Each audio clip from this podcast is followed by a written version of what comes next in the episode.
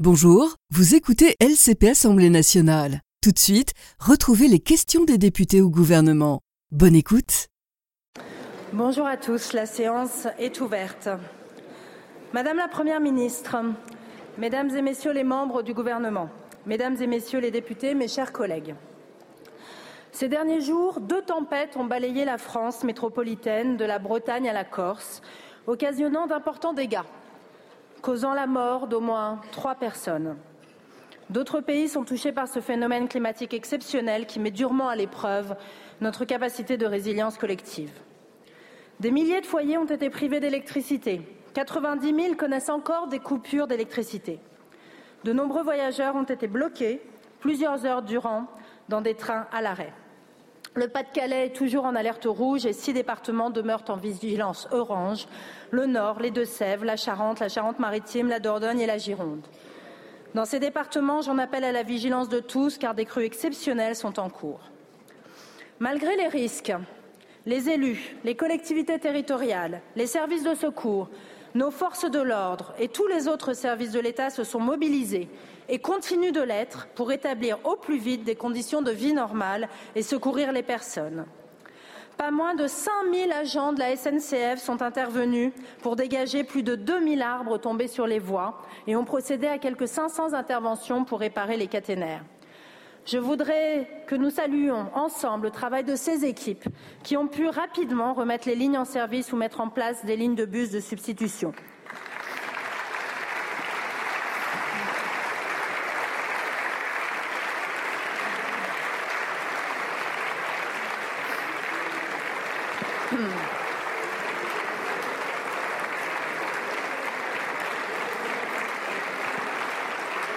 Au nom de au nom de la représentation nationale, je veux rendre hommage à l'ensemble des pompiers, secouristes, policiers, gendarmes, agents publics et bénévoles qui n'ont pas ménagé leurs efforts au service de leurs concitoyens. Ils méritent notre estime et notre reconnaissance. Parmi les victimes, il y a Frédéric Despaux, agent de Nédis. Il est décédé en service, électrocuté. Il était venu du Gers pour secourir les abonnés du Finistère.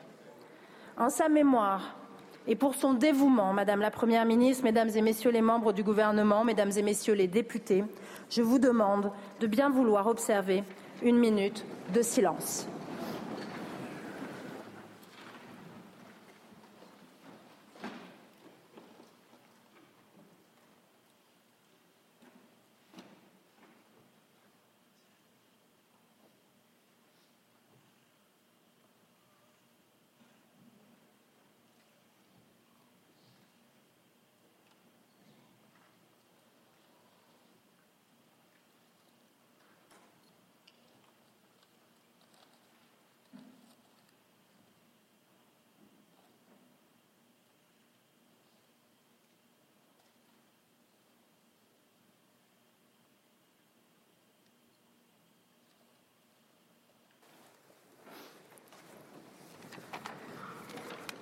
Je vous remercie.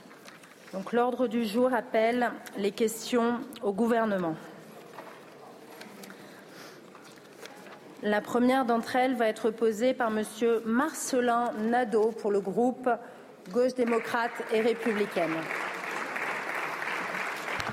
Merci Madame la Présidente. Ma question s'adresse à Madame Catherine Colonna, ministre de l'Europe et des Affaires étrangères. Madame la Ministre, dans le conflit israélo-palestinien, les pays occidentaux, en appelant à la seule trêve humanitaire, tentent d'apparaître comme les garants du droit international, mais abdiquent devant la loi du plus fort. L'humanité, ce n'est pas cela.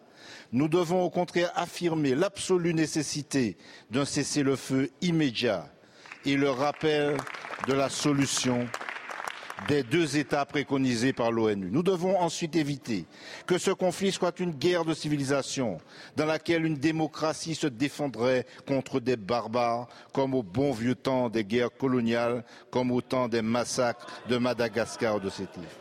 Le conflit aujourd'hui n'est-il pas le résultat de deux logiques extrêmes qui ont empêché la solution de deux États démocratiques? Les conventions de Genève doivent être respectées. au moment où cette convention était signée, celle de 1864, les guerres coloniales faisaient rage. Il fallait civiliser la guerre. Aujourd'hui, ce n'est plus possible. Nous devons apprendre de l'histoire. Nous devons savoir tirer les leçons de l'histoire. Il n'y a plus de barbares. Les crimes de guerre ne peuvent, justifier l'excès de cruauté. Une violence ne peut, justifier, ne peut se justifier par la nécessité de la guerre. L'horreur ne peut en aucun cas justifier l'horreur. De l'Ukraine à Gaza, la France doit être claire face au droit des peuples à disposer d'eux-mêmes, face au non-respect du droit humanitaire et aux crimes de guerre. Or, dans les deux cas, le droit international est pareillement violé. Aujourd'hui, nous attendons dans ce conflit que la France soit porteuse des valeurs démocratiques, du respect de tout le peuple et des exigences du droit international. Et cela passe par un cessez-le-feu immédiat.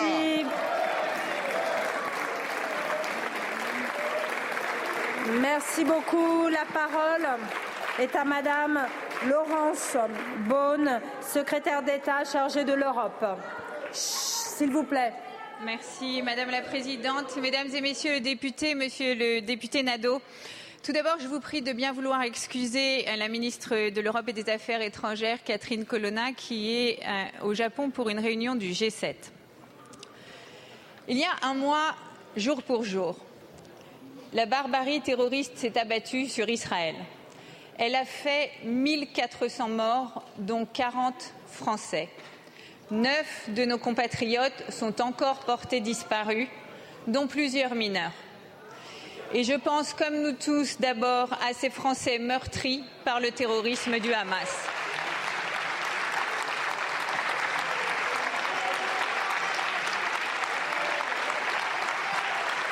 Face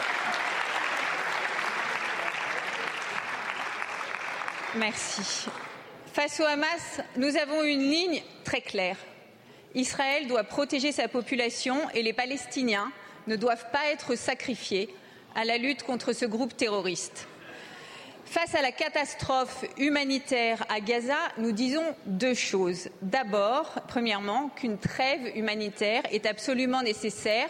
Nous y appelons avec force et un consensus soutenu par la France a été trouvé sur ce point au sein de la communauté internationale qui a entériné la résolution présentée le 26 octobre par la Jordanie à l'Assemblée générale des Nations unies. Deuxièmement, je crois, monsieur le député, que vous en serez d'accord, il nous faut reconnaître que l'aide n'est pas à la hauteur de la situation. Nous devons collectivement faire davantage et vite, et c'est pourquoi la France organise le 9 novembre à Paris une conférence humanitaire internationale pour la population civile de Gaza. Nous sommes pratiques et en action sur le terrain puisqu'il s'agira d'apporter une réponse aux besoins et à la protection de la population civile palestinienne à Gaza merci, avec Madame trois la ministre. Madame la ministre, merci beaucoup. La parole est à Monsieur Stéphane Viry pour le groupe Les Républicains. Merci, merci beaucoup, Madame la Présidente. Ma question s'adresse à Monsieur le ministre de l'Économie. Alors que le projet de loi visant au plein emploi a fait l'objet d'une CMP conclusive, je m'interroge, Monsieur le Ministre, sur la capacité de notre économie à y contribuer. Le tableau brillant fait de la situation économique de la France me paraît contredit par les chiffres. Les difficultés s'accumulent pour nos entreprises, pour nos commerçants, pour nos artisans. Des coûts d'approvisionnement toujours plus chers et une inflation qui les frappe, une énergie toujours très élevée, des taux d'intérêt à haut niveau, des délais de paiement à rallonge, je pourrais continuer, l'horizon est sombre. À ce jour, la France ne crée plus d'emplois, elle en perd même 17 000 emplois supprimés dans le secteur privé ces derniers mois. Le chômage repart à la hausse. La productivité de notre pays a diminué. Les dépôts de bilan explosent. Plus de 10 000 procédures collectives en trois mois et les faillites menacent en cascade.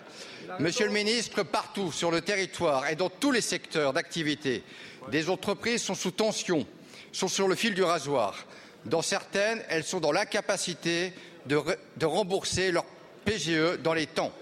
Le prêt garanti par l'État, qui était nécessaire pendant la crise sanitaire, est en train de devenir un fardeau pour beaucoup d'entreprises. Les petits patrons n'en peuvent plus et s'ils parviennent pour l'instant à le rembourser, c'est au prix des renoncements à investir ou à embaucher. Alors ma question est simple, que comptez-vous faire? Quelle solution avez-vous pour enrayer ces cessations de paiement et ces faillites? Pour soulager les entreprises face à leur échéance de remboursement de PGE et éviter que le chômage ne continue de repartir à la hausse? Je vous remercie. La parole est à Madame Olivia Grégoire, ministre déléguée chargée des petites et moyennes entreprises, du commerce, de l'artisanat et du tourisme. Merci Madame la Présidente, Mesdames, Messieurs les députés, Monsieur le député Viry. Nous n'ignorons pas euh, l'inquiétude qui monte, notamment chez les petits patrons, les artisans et les petites entreprises, notamment relativement au remboursement de leurs prêts garantis par l'État. Et vous l'avez dit, monsieur le député Viry, ce prêt a été très important pour les aider aussi à passer la crise du Covid. À date, les chiffres de la Banque de France que vous connaissez nous indiquent que le taux de défaut anticipé des PGE reste très faible et je partage avec la représentation nationale la dernière estimation donne un chiffre en légère baisse, passant de 4,6 à 4,4% sur la durée de vie du dispositif. Fin juillet 2023, seul 1,81% des PGE ont nécessité l'activation de la garantie de l'État.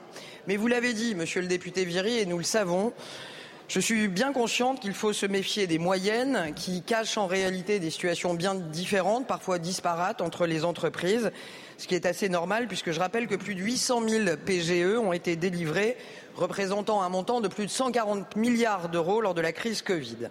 Je pense important de rappeler certains points, vous l'avez dit, les entrepreneurs sont responsables et pour la plupart parviennent à rembourser leur PGE, mais parfois au prix de moins d'investissement ou au prix euh, parfois de leur marge qui diminue aussi. La réalité, c'est que quand on a un PG, PGE de moins de 50 000 euros, je le redis, on peut rééchelonner la durée de son PGE sans aucune condition et sans aucune conséquence surtout sur 10 ans au lieu, au lieu de 6 ans devant le médiateur du crédit. Au-delà de 50 000 euros, je le redis, on peut renégocier aussi avec son tribunal de commerce en se rapprochant du conseiller en charge de l'accompagnement des entreprises en difficulté à la préfecture. L'ensemble de ces conseillers sont mobilisés. 20 000 entrepreneurs ont été accompagnés. Le moment est un peu compliqué, mais les entrepreneurs tiennent le coup. La plupart d'entre eux cherchent des compétences à embaucher. Vous parlez de moins 17 000 emplois. Rappelons-nous que c'est 138 000 emplois créés sur l'année qui vient de s'écouler. Merci, Madame. Et donc, nous sommes là pour les accompagner. Je vous remercie. Merci, Madame la Ministre. Monsieur le député. Madame la ministre, je reçois votre, votre réponse. Il n'en demeure pas moins qu'en réalité, partout dans les territoires, la trésorerie des entreprises et notamment des PME et des TPE plonge actuellement et les signes d'inquiétude sont légion. Et coûte que coûte, il faudra une action et une réponse du gouvernement. Je vous remercie. La parole est à Madame Mélanie Thaubin pour le groupe socialiste. Merci Madame la Présidente, Madame la Première ministre. Si dans le Pas-de-Calais, des milliers d'habitants sont sinistrés sous les eaux, les Finistériens ont été durement éprouvés par la tempête Kiaran. Son exceptionnelle violence, les dégâts considérables subis ont fait remonter le souvenir dévastateur de l'ouragan de 87. TPE, PME et surtout agriculteurs payent un lourd tribut. Le président de la République, conscient de la gravité de la situation, s'est rendu dans ma circonscription auprès des producteurs de fraises de Plougastel pour porter un engagement fort le chef de l'État a promis de décréter l'état de catastrophe naturelle partout où on pourra le faire. Pouvez-vous nous expliquer comment la tempête 40 peut être classée en catastrophe naturelle? Car la loi exclut, de fait, les tempêtes du régime des catastrophes et des calamités agricoles. Pour tout vous dire, ce que le président a annoncé n'est pas clair. Un grand nombre d'exploitants sont très inquiets attendent des précisions concrètes concernant les promesses présidentielles. Pour ne pas compromettre leur activité, la survie de leur exploitation, les agriculteurs ont besoin d'un accompagnement d'urgence pour la casse, pour les pertes. Qui sera concerné par l'état de catastrophe Sous quelles conditions Quel délai Madame la Première ministre, les Finistériens préoccupés attendent de votre part une réponse claire et précise. Je vous remercie. La parole est à Monsieur Olivier Véran, porte-parole du gouvernement et ministre en charge du renouveau démocratique. Merci Madame la Présidente, Mesdames et Messieurs les, les députés, Madame la députée Thomas, merci pour votre question. Madame la députée, vous l'avez souligné, cette tempête qui a balayé le nord-ouest de la France euh, n'a rien d'ordinaire. Et d'ailleurs, il y a eu trois fois plus de foyers privés d'électricité, par exemple dans le Finistère, que lors de la, la précédente tempête de 1999. Ça a été dit par Madame la Présidente de l'Assemblée nationale. Nous avons à déplorer trois morts, et notamment un agent d'Enedis qui était venu en renfort depuis la région euh, d'Occitanie. Plus de 40 blessés également, dont parmi eux des pompiers. Parmi les milliers de pompiers qui ont été déployés sur tout le territoire concerné, plus de 11 000 interventions ont été réalisées. De la même manière, des milliers d'interventions ont été réalisées par les salariés d'Enedis, dont 3 000 d'entre eux étaient prépositionnés. Madame la députée, avant de vous répondre, peut-être d'abord euh, saluer le dispositif d'alerte qui a pu être mis en place pour la première fois dans notre pays, dispositif FR Alerte, et qui a permis quand même à 98% de la population concernée d'être non seulement alertée sur les risques liés à la tempête, mais sur les gestes à réaliser pour pouvoir se protéger. Et nous pouvons dire que sans ce dispositif d'alerte, le bilan humain aurait sans doute été beaucoup plus important. Vous soulignez, Madame la députée, dans votre question, le nombre de pertes qu'il y a pour les exploitations agricoles, pour les communes concernées, pour les foyers, pour les maisons qui ont été détruites, les installations routières. Je vous redis ce qu'a dit le Président de la République, parce que c'est ce qui va se passer. Toutes les communes qui relèvent de l'état de catastrophe naturelle seront reconnues comme telles. Il y aura une réunion du comité catastrophe naturelle qui va se tenir ce 14 novembre et dans les jours qui suivront, un décret sera pris. De la même manière, les engagements qui ont été annoncé par le chef de l'État, mais également par la Première ministre qui s'était déplacée dans le Calvados ce même jour, eh bien, s'agissant des agriculteurs, ils recevront tout le soutien, évidemment des assureurs qui sont mobilisés, mais également de l'État, partout ce sera nécessaire. Croyez en la détermination de l'État, pas que sur le coup de la tempête, mais aussi dans la durée. C'est ce que nous leur devons. Je vous remercie, Monsieur le Ministre. Madame la députée. Monsieur le Ministre, quand on a tout perdu, rien ne serait pire qu'un espoir déçu. Il y a urgence à indemniser l'ensemble des secteurs agricoles touchés céristes, maraîchers, pépiniéristes, éleveurs, l'agroalimentaire, les conchiliculteurs, les pisciculteurs. En dépit des annonces présidentielles, tous ces acteurs se retrouvent seuls face à l'assureur. Enfin, je voulais le dire, n'oublions pas les foyers qui restent encore aujourd'hui sans électricité. Saluer l'esprit de solidarité qui a surgi au cœur de la crise, maires, agents publics en première ligne dans cette situation d'urgence qui nous a coupés du reste du monde. Les professionnels des 10, bien sûr, leurs sous-traitants sur le pont, au péril de leur vie. Madame la Présidente, vous avez évoqué l'agent Enedis décédé. Il est euh, un héros du service public Merci, et dans notre mémoire collègue. collective. Merci beaucoup, ma chère collègue. La parole est à Monsieur Erwan Balanon pour le groupe démocrate. Merci, Madame la Présidente. Madame la Première ministre, dans le, dans le Finistère, euh, nous en avons connu des tempêtes. Pour tous, celle qui vient de dévaster la pointe de la Bretagne et le nord-ouest de la France avait un nom, Ciaran. Pour nous, habitants de la huitième circonscription du Finistère, il restera un autre prénom, un autre nom et surtout un visage associé à cette tempête celui de Frédéric Despo, agent d'Enedis, décédé en travaillant à rétablir l'électricité pour des milliers de Bretons. Il avait 46 ans et trois enfants.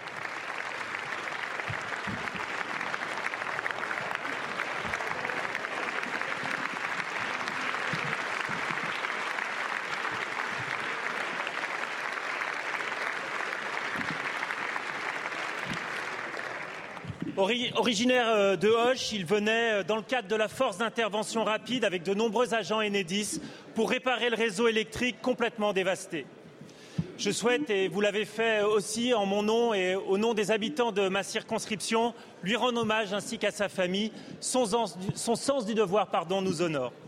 Je veux aussi remercier et surtout féliciter le préfet du Finistère et ses services, tous les agents publics et tous les élus euh, des collectivités locales les forces de l'ordre, les pompiers et la sécurité civile, ainsi que les citoyens qui ont fait preuve d'une solidarité euh, incroyable. Alors si cette crise a été euh, bien anticipée et bien gérée, elle nous interroge. Nous savons, le dérèglement climatique ne va qu'accentuer euh, ces catastrophes. Nous sommes devenus dépendants aux télécommunications et la coupure totale de tous les réseaux mobiles et filaires a été particulièrement mal vécue par tous, habitants, élus et forces de l'ordre. Euh, il est primordial, d'en tirer les leçons pour améliorer notre anticipation et protéger la population. Dans la continuité du déplacement de Jean-Noël Barrot hier, que je remercie pour son soutien, je souhaite m'adresser à Madame la Première ministre. Comment l'État compte-t-il améliorer son plan de gestion de crise et d'adaptation pour améliorer la résilience des réseaux et leur capacité à rester opérationnels Merci beaucoup, mon cher collègue. La parole est à Madame la Première ministre. Merci Madame la Présidente, Mesdames et Messieurs les députés, Monsieur le député Erwan Balanan. Je voudrais à mon tour exprimer toute ma solidarité et mon soutien aux victimes, à leurs familles et à leurs proches.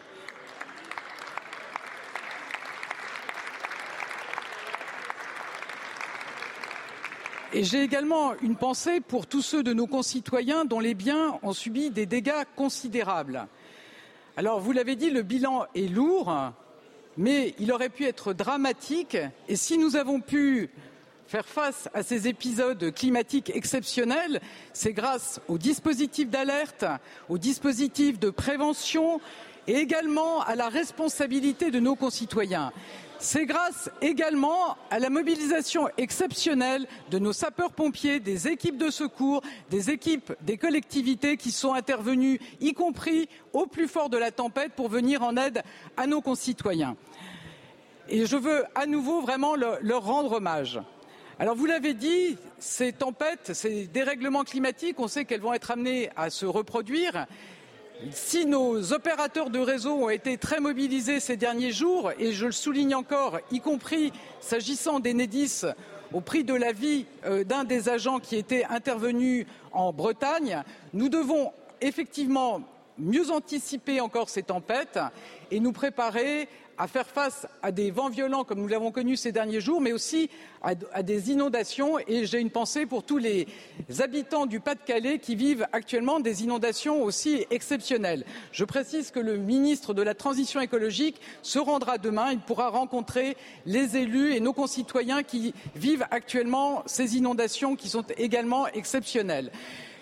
Tous ces dérèglements climatiques doivent nous amener à anticiper, à préparer une meilleure résilience de nos réseaux. C'est tout le sens du plan national d'adaptation au changement climatique sur lequel le ministre de la Transition écologique travaille actuellement en lien avec les collectivités. Donc nous sommes aux côtés de nos concitoyens qui vivent aujourd'hui ces dérèglements climatiques et nous travaillons pour mieux anticiper et éviter demain d'avoir de nouvelles difficultés telles que celles que nous avons vécues ces derniers jours. Je vous remercie.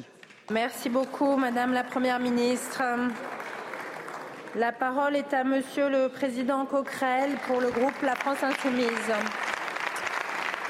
Madame la Première ministre, depuis le 7 octobre, 163 Palestiniens ont été tués en Cisjordanie où le Hamas ne se trouve pas. La colonisation s'y renforce avec son lot de violences armées. À Gaza, chiffre repris par l'ONU, on compte 10 000 civils palestiniens tués, dont 4 800 enfants et 1,5 million de déplacés. Cité dans un article du Monde, un militaire israélien estimait vendredi dernier entre plusieurs dizaines et plusieurs centaines les pertes du Hamas. Cette évidente disproportion prouve que les civils palestiniens ne sont pas juste des victimes collatérales et involontaire de représailles contre le Hamas suite au massacre abominable de ce dernier. Les civils palestiniens sont directement ciblés. Ces deux situations, la politique coloniale accrue en Cisjordanie et le nettoyage ethnique en cours à Gaza, répondent à l'objectif présenté par Benjamin Netanyahou le 23 septembre dernier à l'Assemblée générale de l'ONU, au moyen d'une carte absorbant la Cisjordanie et Gaza dans Israël objectif répété hier quand il assume qu'Israël prendra la responsabilité générale de la sécurité à Gaza. Cette entreprise n'obéit pas à un prétendu choc de civilisation. Cette guerre est géopolitique. En conséquence, ne la transposerons pas ici en guerre de religion. L'antisémitisme doit être combattu comme l'islamophobie et le racisme. L'issue doit être politique. Madame la Première ministre, lors du débat parlementaire du 23 octobre, vous sembliez engager la France dans cette voie, trêve humanitaire, vers un cessez-le-feu, impliquant bien sûr la libération de tous les otages du Hamas, ouverture de négociations pour un plan de paix sur la base d'une solution à deux États pour Israël et la Palestine. Or, depuis la visite du chef de l'État en Israël, le terme même de cessez-le-feu a quasiment disparu de votre communication officielle, alors que nous sommes des millions à exiger un cessez-le-feu immédiat. Pouvez-vous nous dire si vous allez enfin le reprendre plus nettement à votre compte? Si oui, quelle est la feuille de route de la France pour s'imposer en tant que voie pour la paix? Merci. Merci beaucoup, Monsieur le Président. La parole est à Madame Chrysoula Zakharopoulou, ministre en charge du développement de la francophonie et des partenariats internationaux. Madame la Présidente, Mesdames et Messieurs les députés, Monsieur le Président Correl, la France est fortement préoccupée par la situation à Gaza et notamment par l'urgence humanitaire à Gaza. Comme l'a souligné la ministre de l'Europe et des Affaires étrangères ce dimanche, nous appelons sans ambiguïté à une trêve humanitaire immédiate. Cette position ferme et claire, nous la tenons aux Nations Unies, tant à l'Assemblée générale avec l'adoption de la résolution jordanienne qu'au Conseil de sécurité. Le président de la République organise ce jeudi à Paris une conférence humanitaire internationale pour la population civile de Gaza autour de trois piliers le respect du droit international humanitaire, de la protection des civils et du personnel humanitaire, une réponse humanitaire dans les secteurs de la santé, de l'eau, de l'énergie, de l'alimentation et un appel à mobilisation concrète en faveur des civils de Gaza. Rien dans la lutte antiterroriste n'autorise à s'abstraire du droit international humanitaire. Protéger les civils est une obligation internationale stricte. Cinq enfants, chaque infirmière, chaque journaliste qui meurt dans les frappes à Gaza est une vie perdue et c'est insupportable. L'emploi des infrastructures civiles par les Hamas comme site militaire constitue également une violation du droit international qui doit être condamnée dans les termes les plus fermes. Enfin, nous condamnons dans les termes les plus forts les exactions de nombreux colons qui se multiplient. Israël doit faire cesser ces violences et punir les auteurs avec la sévérité qui doit s'attacher à des actes aussi inacceptables. Je vous remercie. Merci beaucoup, Madame la Ministre. La parole est à Monsieur Bertrand Sor pour le groupe Renaissance. Merci, Madame la Présidente. Madame la Première ministre, dans la nuit du mercredi 1er au jeudi 2 novembre, la tempête Kiaran a balayé notre pays avec une violence intense. Les habitants de nombreux départements littoraux, et je pense à ceux de mon département de la Manche, ont vécu des heures d'angoisse face à cette bombe météorologique. Le bilan humain est lourd avec trois personnes décédées et 47 blessés, dont de nombreux pompiers. Je souhaite à mon tour ici rendre hommage à cet employé d'Enedis, venu en renfort d'Occitanie et qui a trouvé la mort samedi soir, alors qu'il travaillait pour rétablir l'alimentation électrique dans le Finistère. Mes pensées, comme celles de la représentation nationale, s'adressent à sa famille et à ses proches. Je souhaite par ailleurs remercier vivement les services préfectoraux, à l'image du préfet de la Manche, Xavier Brunetière, les sapeurs-pompiers, les forces de l'ordre, gendarmes, policiers, nationaux et municipaux, les maires et les élus locaux, les employés communaux, les soignants, tous mobilisés pour alerter puis pour gérer les situations de crise créées par ces intempéries majeures. Sans cette anticipation d'ampleur et cet engagement de tous, le bilan humain aurait vraisemblablement été encore plus dramatique. Le bilan matériel est lui considérable.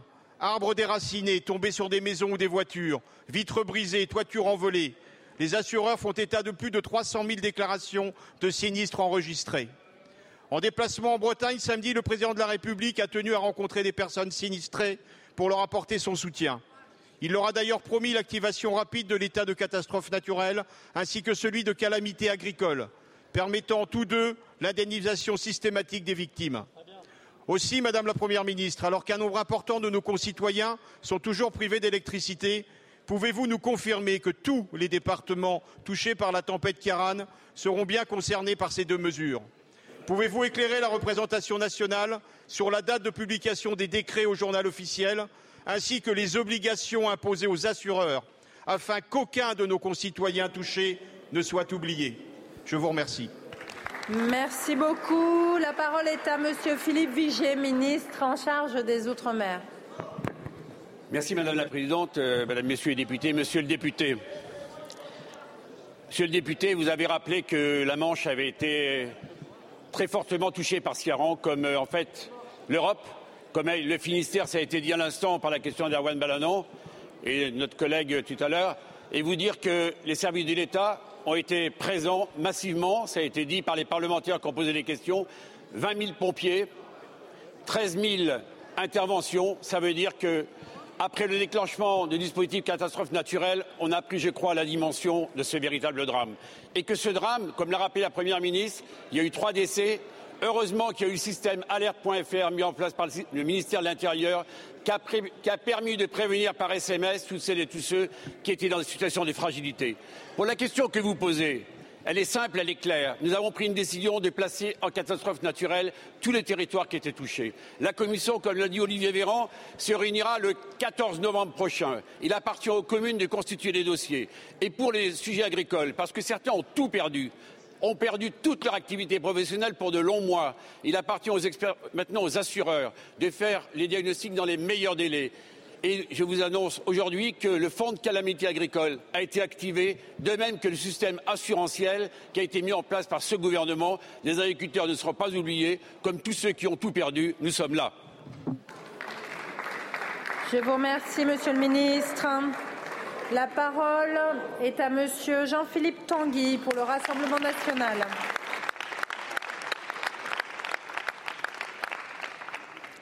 Madame la Première ministre, contre ma volonté, j'ai été le témoin de la plus effroyable défaite de la raison et du plus sauvage triomphe de la brutalité. Jamais une génération n'est tombée d'une telle élévation spirituelle dans une telle décadence morale. Quand il écrit ces mots, Stéphane Zweig a fui la barbarie nazie et un continent submergé par la haine antisémite que les démocraties n'avaient pas su étouffer à temps. Zweig ne, surviv ne survivra pas à une civilisation qu'il savait défigurer, notre civilisation qui, comme l'écrivait Malraux, est la part de l'homme que les camps auront voulu détruire. Alors que le peuple israélien a subi les pires atrocités, nous devons constater, hélas, que le soutien indéfectible qu'aurait dû recevoir Israël est meurtri par un effroyable relativisme et une ignoble flambée d'antisémitisme. Pire encore, pire encore, l'hydre odieuse de la haine des Juifs ne vient pas s'écraser contre un mur unanime de boucliers et de glaives de nos démocraties pour l'abattre, mais se fraye un chemin à travers l'indifférence, la lâcheté et le clientélisme. L'hydre antisémite s'abreuve encore dans le caniveau des extrémismes, mais sa source essentielle, sa source cardinale est désormais l'islamisme. L'islamisme, eau souterraine que les nations ont laissé s'infiltrer, jaillit à nos visages et peut nous submerger, faute de réaction à la hauteur de la catastrophe.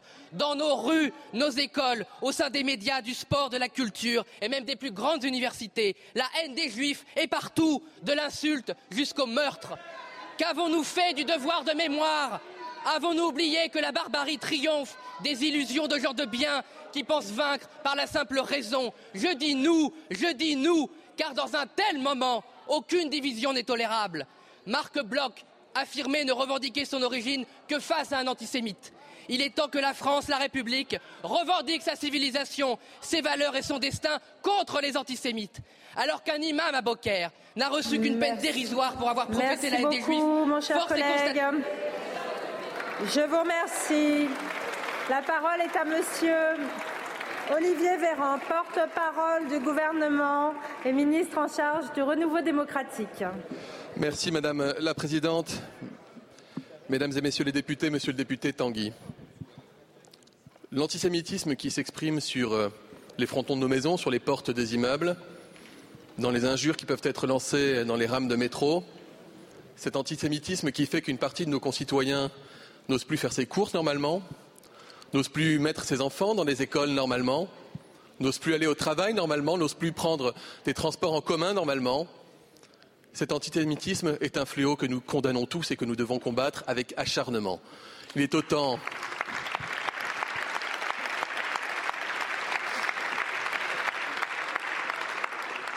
Il est autant une hérésie temporelle qu'un anachronisme. Cet antisémitisme, il n'est pas né au lendemain du 7 octobre. Il y avait un antisémitisme pernicieux, insidieux, parfois révélé à travers des actes antisémites. Je rappelle que la France déplorait déjà plusieurs centaines d'actes de cette nature chaque année. Cet antisémitisme, il croit désormais, dans l'esprit de certains, qu'il serait légitime à exploser au grand jour, comme légitimé par un conflit israélo-palestinien qui permettrait enfin à ceux qui ont toujours haï les juifs en secret de pouvoir le faire cette fois-ci à raison et dans la sphère publique. Monsieur le député, nous le combattons cet antisémitisme, tous ici dans cet hémicycle. Monsieur le député, je ne peux, je ne peux imaginer qu'un député de la nation, je ne peux imaginer qu'un député de la nation ne puisse, ne, ne puisse combattre l'antisémitisme. Mais il n'y a pas, monsieur le député, et je le dirai ici sans polémique, il n'y a pas, vous pointez l'extrême gauche, je vais vous pointer vous. Vous êtes le parti de la flamme. Il n'y a pas un bon et, anti, et un bon et un mauvais antisémitisme. Il n'y a qu'un antisémitisme. Et quand le président de votre parti politique, il y a deux jours, refuse de reconnaître que le président fondateur de votre parti, le Front National, a été condamné par la justice française pour antisémitisme, vous ne servez pas la cause que vous prétendez servir. Alors soyons tous unis, une fois pour toutes, contre l'antisémitisme, sans réserve, dans Merci. tous les bords de l'hémicycle. C'est ainsi la grandeur de la France. Merci, Monsieur le ministre. Je vous remercie. Un peu de silence, s'il vous plaît. Un peu de silence. Un peu de silence. La parole est à Madame Marie-Agnès Poussé-Winsbach. Un peu de respect pour le collègue suivant, s'il vous plaît. La parole est à Madame Marie-Agnès Poussé-Winsbach pour le groupe Horizon. Madame la Présidente, chers collègues, ma question s'adresse à Monsieur le ministre de la Transition écologique et de la cohésion des territoires. Monsieur le ministre, une grande partie du littoral français a subi il y a quelques jours, coup sur coup, deux tempêtes de très grande ampleur. Aujourd'hui, ce sont encore des inondations, des crues qui sont à gérer dans de nombreux secteurs. Hélas, nous avons appris que deux personnes étaient décédées, que 47 personnes avaient été blessées et qu'un agent 10 en intervention avait également trouvé la mort. Je voudrais en votre nom adresser à leurs familles toutes nos pensées et sincères condoléances. Malgré ce contexte, et grâce à une information très importante et une anticipation sans précédent, notamment dans le domaine des transports, nous avons pu éviter une catastrophe plus importante. Je voudrais ici rendre hommage à tous ces hommes et ces femmes qui ont été et sont encore à cette heure sur le terrain pour permettre à nos concitoyens de retrouver ici l'électricité, ici l'eau, ici un toit et particulièrement à ces élus des communes rurales, toujours en première ligne pour déblayer et réparer les dégâts dans leurs communes, utilisant souvent leur matériel personnel, j'ai pu le constater tout ce week-end en Seine-Maritime. Alors, Monsieur le Ministre, les dégâts sont colossaux. Des toitures envolées, des bâtiments effondrés, des arbres tombés sur des bâtiments publics ou privés, des exploitations agricoles dévastées. Aussi, le montant des indemnisations devrait-il être très important. Ce qui inquiète aujourd'hui les collectivités, ce sont les montants des primes qui leur sont demandés pour s'assurer tout simplement. En effet, devant la multiplication des risques, certains assureurs se désengagent et les seules compagnies qui candidatent sont en situation de quasi-monopole. Vous le savez, Monsieur le Ministre, les tarifs et les franchises s'envolent. Nous avons pu constater que vous aviez confié une mission à Monsieur Alain Chrétien et Jean-Yves Dagès. Qu'en attendez-vous, s'il vous plaît? Si l'on souhaite encore avoir des maires en 2026 dans les communes rurales, il va nous falloir trouver des solutions très vite, car les maires ne rempliront pas, dans ces conditions, obligés de devenir leurs propres assureurs avec des aléas climatiques de plus en plus fréquents. Je vous remercie. Merci beaucoup, ma chère collègue. La parole est à Monsieur Christophe Béchu, ministre de la Transition écologique et de la cohésion des territoires. Madame la Présidente, Mesdames et Messieurs les députés, Madame euh, la députée, euh, Poussier-Vinsbach. Je ne reviens pas sur ce que vous avez dit et je joins évidemment mon hommage à tout ce qui a été dit à la minute de silence et au moment de solennité que nous avons marqué par rapport aux victimes de la des tempêtes et des crues. Et j'insiste sur le fait que nous connaissons en ce moment même des crues qui sont à des niveaux historiques, en particulier dans le Pas-de-Calais, et que les consignes délivrées par les autorités locales de prudence doivent être répétées à l'envi, d'autant que les prévisions météo n'annoncent pas d'amélioration de la situation pour les prochains jours. J'aurai l'occasion demain, à la demande de la Première ministre, de me rendre sur place. Vous pointez les choses sur euh, un cas qui est celui de l'indemnisation des dommages par les collectivités. Trois choses. D'abord, à hyper court terme, il y a une clause dans les polices d'assurance pour la tempête que toutes les collectivités et tous les particuliers doivent faire jouer indépendamment de ce que l'État pourra décider en fonction des textes existants le 14 novembre prochain. Deux, il y a un fonds de solidarité qui est la fusion d'une dotation pour les collectivités touchées par des catastrophes naturelles et d'une dotation pour les collectivités concernées par des calamités publiques. Ce fonds permet aux collectivités, pour leurs ouvrages d'art, pour leurs infrastructures, pour leurs parcs et jardins, pour leurs digues, pour leurs stations d'épuration, de bénéficier de crédits qui varient entre 150 000 et 6 millions d'euros et qui sont activables. Trois, le sujet qui est devant nous, c'est l'accélération de ces catastrophes naturelles compte tenu du dérèglement climatique. Dans ce contexte, une mission spécifique au titre du programme national d'adaptation au changement climatique va déboucher avec une mission conjointe pilotée par Bercy qui concerne aussi bien le retrait gonflement d'argile que l'érosion du trait de côte, que la multiplication des vagues submersion. Et à l'intérieur de ça, y compris compte tenu des émeutes du début du mois de juillet, et compte tenu du nombre de communes qui cessent de saturer, un maire et un assureur devront nous rendre dans les jours qui viennent une mission avec des préconisations pour faire en sorte d'éviter cette explosion de franchise et concevoir un nouveau dispositif de soutien aux collectivités. Merci, Monsieur le Ministre. La parole est à Monsieur Jean-Louis Bricou pour le groupe. Merci, merci Madame la Présidente. Ma question s'adresse à Monsieur le Ministre du Logement. Monsieur le Ministre, après cinq années pour vous convaincre, vous avez enfin pris de bonnes résolutions. Vous abordez maintenant la rénovation des logements dans une approche euh, globale et performante et le rôle de mon accompagnateur Rénov est devenu central dans un parcours de rénovation. Ma prime rénov est donc retoilettée en deux piliers, efficacité et performance, et vous multipliez par trois vos objectifs en passant de 70 000 à plus de 200 000 rénovations complètes. Alors, on est encore loin, bien sûr, euh, des objectifs du Haut Conseil pour le climat qui préconise, lui, 370 000 rénovations complètes par an. Mais en tous les cas, la volonté est là. D'ailleurs, pour ce faire, vous annonciez il y a quelques semaines 1,6 milliard d'euros supplémentaires à l'ANA pour financer ma prime rénov, notamment pour les plus modestes. Jusque-là, je vais dire, tout va bien. Mais quand arrive l'examen budgétaire, c'est là que les choses se gâtent. Force est de constater que les crédits dévolus à l'ANA ne sont pas au rendez-vous. On a beau fouiller dans vos budgets, dans les missions écologie, plan de relance, cohésion des territoires, il manque tout de même 700 millions d'euros. Vous nous avez indiqué que ces 700 millions d'euros viendraient des recettes de quotas carbone, mais Monsieur le Ministre, nous les, avions déjà en 2022, ce qui veut dire que ce ne sont pas des crédits supplémentaires comme annoncé. Monsieur le Ministre, ma question est toute simple. Où sont les 700 millions qui manquent à votre parole? Merci. Je vous remercie. La parole est à Monsieur Patrice Vergriette, ministre en charge du logement.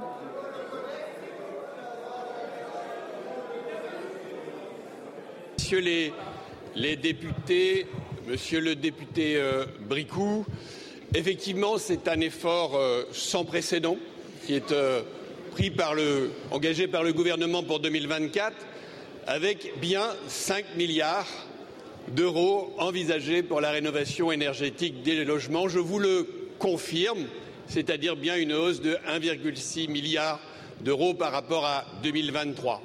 Les 700 millions que vous évoquez de quotas carbone sont bien dans le projet de loi de finances et il y a également le reliquat effectivement de la trésorerie de l'Agence nationale de l'amélioration de l'habitat qui permettront à cette dernière de voter effectivement 4,6 milliards d'euros pour la rénovation énergétique des logements en 2024.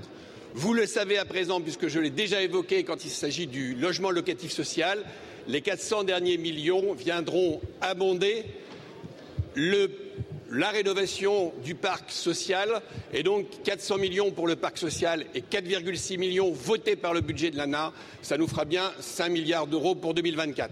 Je veux rebondir aussi sur ce que vous avez évoqué à propos des rénovations globales. C'est vrai que jusqu'à présent, ma prime rénov avait essentiellement privilégié du monogeste.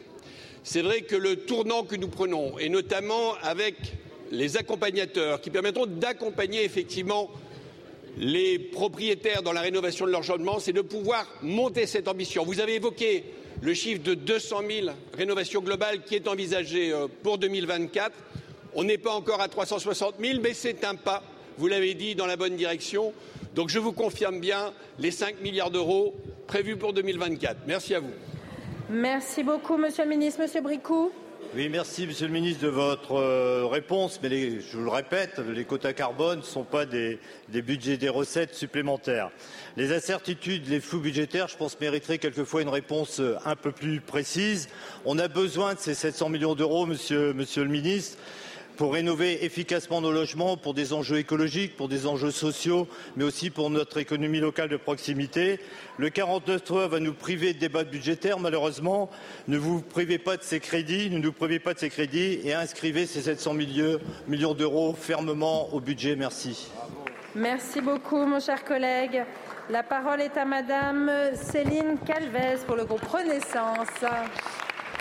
Merci Madame la Présidente. Mes chers collègues, ma question s'adresse à Gabriel Attal, ministre de l'Éducation nationale. Depuis votre prise de fonction en juillet dernier, vous avez fait de la lutte contre le harcèlement scolaire une des priorités de votre action en tant que ministre de l'Éducation. Ainsi, votre engagement total a permis la libération de témoignages. Ces témoignages, nous les avons parfois retrouvés, parfois euh, découverts. Et oui, il faut témoigner. Témoigner des tourments incessants, de leur prolongement également dans l'espace numérique. Témoigner pour mieux dire dire stop, stop au harcèlement. Témoigner parce qu'on est victime, témoigner parce qu'on l'a été, même des années après.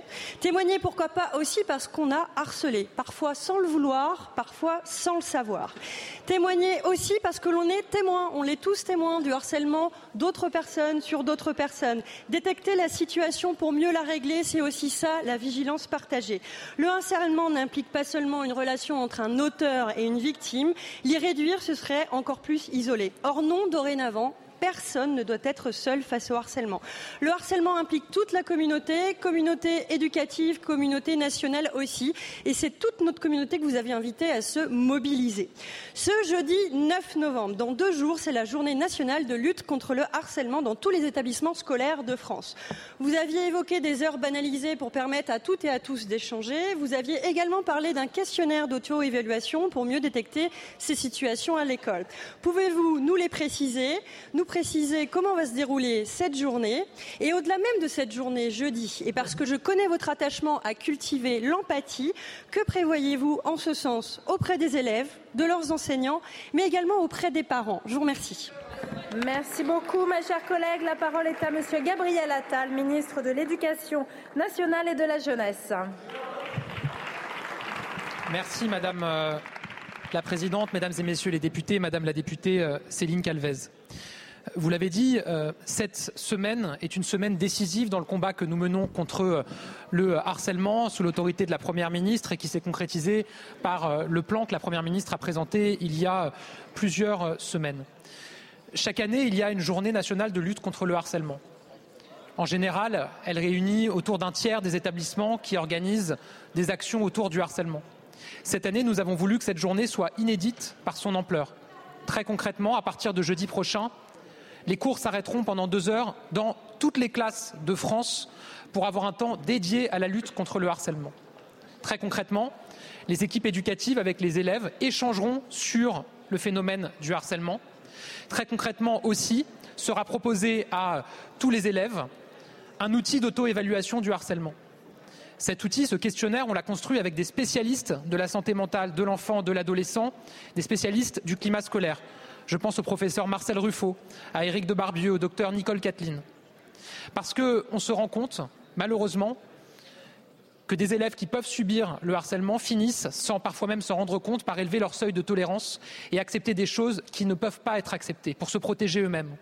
Ce questionnaire, va permettre probablement de libérer encore davantage la parole. Il va nous permettre aussi à nous de bénéficier de données actualisées au niveau national. Les dernières données dont nous disposons sur le harcèlement datent de 2011. TikTok, Snapchat n'existaient pas à l'époque. Donc c'est une journée très importante et j'invite évidemment les parlementaires à se mobiliser aussi. Mais nous allons continuer à aller plus loin. Vous l'avez dit, développement de temps dédié à l'apprentissage de l'autre, de la différence, de la tolérance, de la bienveillance dans toutes nos écoles primaires dès la rentrée de septembre prochain et dans une école par département à partir de janvier. Et enfin, pour les parents, en janvier 2024, un module numérique pour les accompagner dans le repérage des signaux faibles du harcèlement à la maison. C'était aussi une demande très forte de leur part. Vous le voyez, le Premier ministre a présenté un plan, il y a une mobilisation collective et on continue à avancer. Je vous remercie. Merci beaucoup. La parole est à Madame la Présidente Châtelain pour le groupe écologiste. Merci Madame la Présidente. Madame la Première ministre, laissez-moi vous citer. En tant que garde des Sceaux, Éric Dupont-Moretti a toute ma confiance et fait un excellent travail.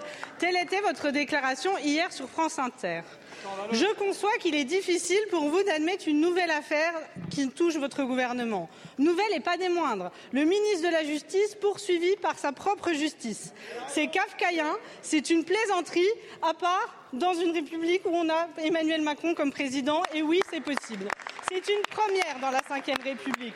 Félicitations. Continuez de congratuler votre garde des Sceaux pour son excellent travail. Un garde des Sceaux qui est soupçonné d'avoir utilisé son ministère et les services qui en dépendent pour régler ses comptes.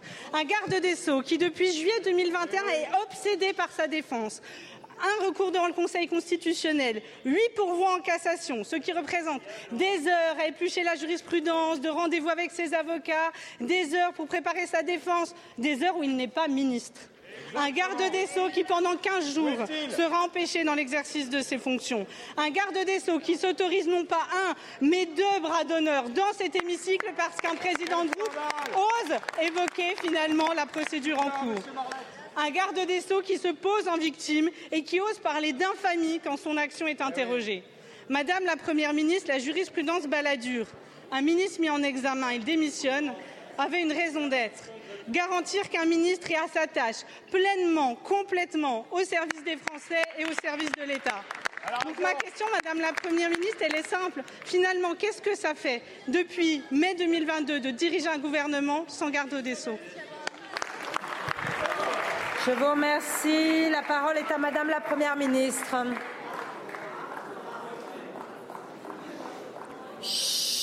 Putée Madame la Présidente Châtelain, il y a dans notre État de droit un principe auquel je tiens. C'est la présomption d'innocence. J'imagine, Madame la Présidente Châtelain, que vous y êtes également attachée. Alors le ministre de la Justice, comme toutes et tous, y a droit. Le procès s'est ouvert hier et il durera jusqu'au 16 novembre sur une affaire, une procédure en cours. Comme vous l'imaginez, je ne vais faire aucun commentaire. Et pendant cette période, des mesures pratiques classiques d'organisation ont été prises. Donc je vous rassure, la continuité de l'État et de l'action gouvernementale est bien assurée. Et je vous le redis, Madame la Présidente Châtelain, comme garde des Sceaux, Éric Dupond-Moretti a toute ma confiance. Je vous remercie. Madame la Première ministre, Madame la Présidente. Merci Madame la Présidente. Oui, comme tous ici, nous sommes attachés à la présomption d'innocence. Mais la question est, ce gouvernement est-il attaché au principe de probité? Aujourd'hui, apparemment, la réponse est non. Je vous remercie. La parole est à Madame Josiane Cornelot pour le groupe Les Républicains. Merci Madame la Présidente. Ma question s'adresse à Monsieur le ministre de l'Agriculture et de la Souveraineté alimentaire. Monsieur le ministre, les attaques du loup se multiplient. J'étais déjà intervenue il y a trois ans pour alerter le gouvernement sur l'impossible cohabitation dans le bocage charolais-brionnais de ce prédateur avec un mode d'élevage pastoral traditionnel. La surprotection dont bénéficie aujourd'hui le loup a entraîné sa prolifération et désespère des éleveurs, ovins, bovins, qui voient souvent des années de sélection génétique anéanties par la répétition d'actes de prédation. Pour la première fois en Saône-et-Loire, berceau de l'élevage, des chevaux ont été, il y a quelques jours, victimes du loup. Une pouliche de 18 mois, agonisante, a dû être euthanasiée. Mais de ce bien-être animal, les tenants de la réintroduction des grands prédateurs ne soufflent mot. Et pourtant, c'est un drame pour ce couple d'éleveurs qui a travaillé jour et nuit afin de faire de son haras le plus important des haras privés de pur sang anglais de Bourgogne. Cette réussite est aujourd'hui fragilisée, d'une part par la perte de cette pouliche issue d'une très belle souche qui échappe à tout barème d'indemnisation, mais surtout par la crainte de certains propriétaires qui, redoutant les récidives, ne veulent plus mettre leurs chevaux en pension.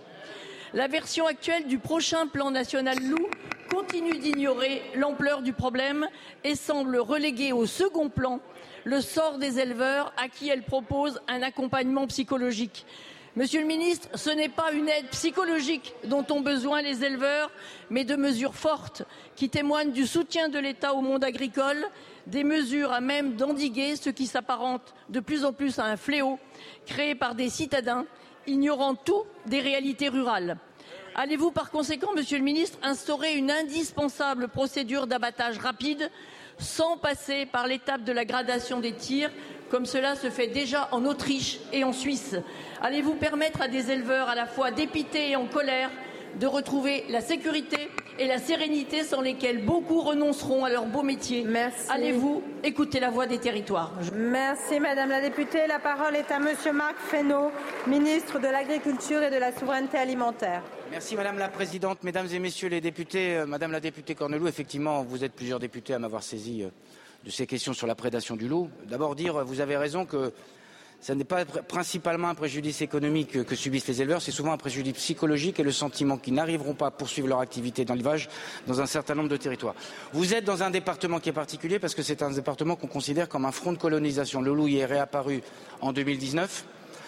Les attaques se sont multipliées. Il y a eu 215 euh, animaux qui ont été tués par des loups euh, cette année et nous sommes encore euh, 219, je crois, et nous sommes encore en cours d'année. Sur le plan loup actuel, et je parlerai après du plan loup futur, nous avons décidé euh, de renforcer euh, les, les, les moyens présents sur le territoire, en particulier la brigade loup qui a été là plusieurs semaines, qui va être là la semaine euh, qui vient, pour faire en sorte que tir, les tirs qui sont prévus puissent être effectués par la brigade loup, parce qu'on sait que dans les zones de colonisation, les fronts de colonisation, on a des sujets euh, de professionnalisation. On a besoin aussi que les louvetiers puissent se former. Et les brigades loup sont là pour le faire. On avait d'ailleurs renforcé, je dis ça sous l'œil de mon collègue Béchu, la brigade, euh, puisqu'il y a deux brigades maintenant qui sont présentes en France. Deuxième élément sur le plan loup, le futur plan loup, celui qui se déploiera à partir du 1er janvier 2024, on a essayé de tenir une position d'équilibre. Première position, c'est de faire en sorte, compte tenu de l'évolution de la population, c'est un travail que nous avons fait, je le signale, en bonne collaboration avec le ministère de la Transition écologique. C'était bien que nous puissions travailler de concert sur ce sujet. Premier élément, réinterroger la question du statut du loup, parce qu'il y a un effectif à partir duquel, au niveau européen, on peut se poser la question de est-ce qu'il ne faut pas faire évoluer ce statut. Deuxième élément, et ça vous concerne en particulier dans votre département, la question de la non-protégeabilité d'un certain nombre de troupeaux. Vous êtes dans une zone où il faut reconnaître qu'il n'y a pas forcément la possibilité de protéger les troupeaux compte tenu du bocage, de la densité et du type d'élevage. Troisième élément, la prise en charge des pertes indirectes. Ça concerne y compris, euh, parce que pour l'instant, il n'y avait que les pertes directes qui étaient euh, concernées. Quatrième élément, la simplification des tirs parce que ça aussi, ça permettra de le faire. Et donc, voilà les éléments qu'on a posés dans le plan loup qui est soumis à la consultation, qui permettra, je le crois, de trouver des perspectives plus sereines pour les agriculteurs, pour les éleveurs qui souffrent beaucoup de Merci trop de prédation. Merci beaucoup, Monsieur le Ministre. La parole est à Madame Caroline Fiat pour le groupe La France Insoumise. Merci Madame la Présidente. Madame la Première ministre, hier, je lis sur les réseaux sociaux, il est 11h25, en France, les femmes travaillent désormais gratuitement jusqu'à la fin de l'année. Mixité des métiers, orientation professionnelle, accès aux postes à responsabilité, égalité salariale. Nous devons agir sur tous les leviers, j'y veillerai. Je me dis quel programme, quelle ambition, quelle volonté politique. Voilà quelqu'un qui mériterait d'être aux responsabilités. Je prends le temps de regarder l'auteur, vous.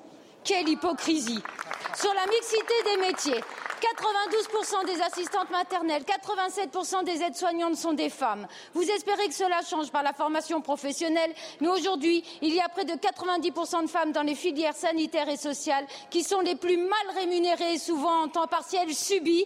Quelle hypocrisie Pour l'accès aux postes à responsabilité, vous pourrez au moins vous satisfaire d'être Première ministre, alors même que pendant l'examen du PLFSS en commission, nous avons fait des propositions pour aboutir à l'égalité salariale. Résultat, rien. Les écarts de salaire entre les femmes et les hommes ne se réduisent quasiment pas. Et si le rythme actuel est maintenu, les femmes devraient gagner autant que les hommes d'ici 2234. Quel sens des priorités? Nous proposions par exemple que l'accès aux subventions publiques et aux exonérations de cotisations soit réservé aux structures respectant strictement l'égalité salariale. Et pourtant, vos députés ont voté contre. Quelle hypocrisie Madame la Première ministre, obnubilée par l'idée d'atteindre l'égalité de 49.3 entre les femmes et les hommes, vous en oubliez l'essentiel, les propositions de vos oppositions. Alors ma question est simple. Maintenant que vous avez fini de veiller, quand comptez-vous réellement agir? Je vous remercie. La parole est à Monsieur Olivier Dussopt, ministre du Travail, du Plein Emploi et de l'Insertion. Merci Madame la Présidente, Mesdames et Messieurs les députés, Madame, euh, Madame la députée Fiat. Je pense que nous pouvons nous retrouver d'abord sur un premier constat, le fait que les inégalités salariales sont inacceptables et le principe d'égalité salariale qui a été posé en 1972 pose encore un certain nombre de difficultés puisqu'il n'est pas parfaitement respecté. Et sur les inégalités de salaire que nous savons expliquer, il y a une partie qui relève de discrimination, de culture de la discrimination entre femmes et hommes qui n'est pas acceptable. Que pouvons-nous faire face à cela? D'abord, conforter ce que nous avons déjà commencé à faire. Nous avons depuis 2019 un index qui mesure l'égalité professionnelle et cela s'est accompagné de 772 mises en demeure et des 45 premières pénalités. Nous avons voté en 2021, vous avez voté, une loi sur l'accès des femmes aux responsabilités dans les plus grandes entreprises. Nous veillons évidemment à cette bonne mise en œuvre. Mais il faut aller plus loin.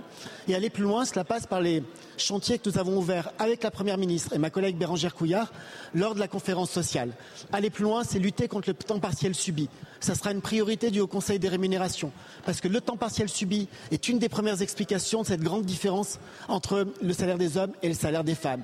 Aller plus loin, c'est faire en sorte que cet index sur l'égalité professionnelle femmes-hommes soit évalué, révisé pour être amélioré, plus coercitif et ainsi être plus efficace. Et enfin, aller plus loin, c'est mettre en œuvre les dispositions de la directive européenne sur la transparence et l'égalité salariale.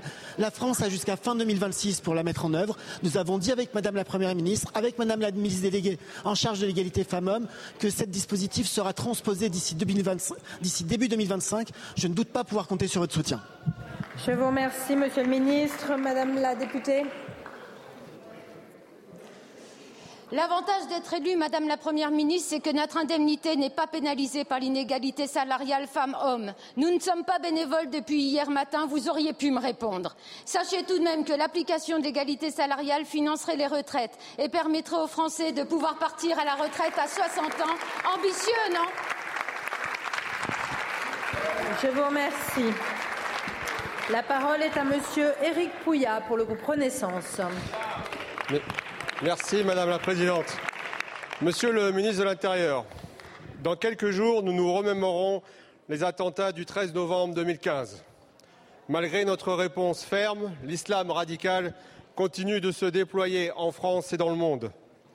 Il a choisi ses ennemis et les désigne.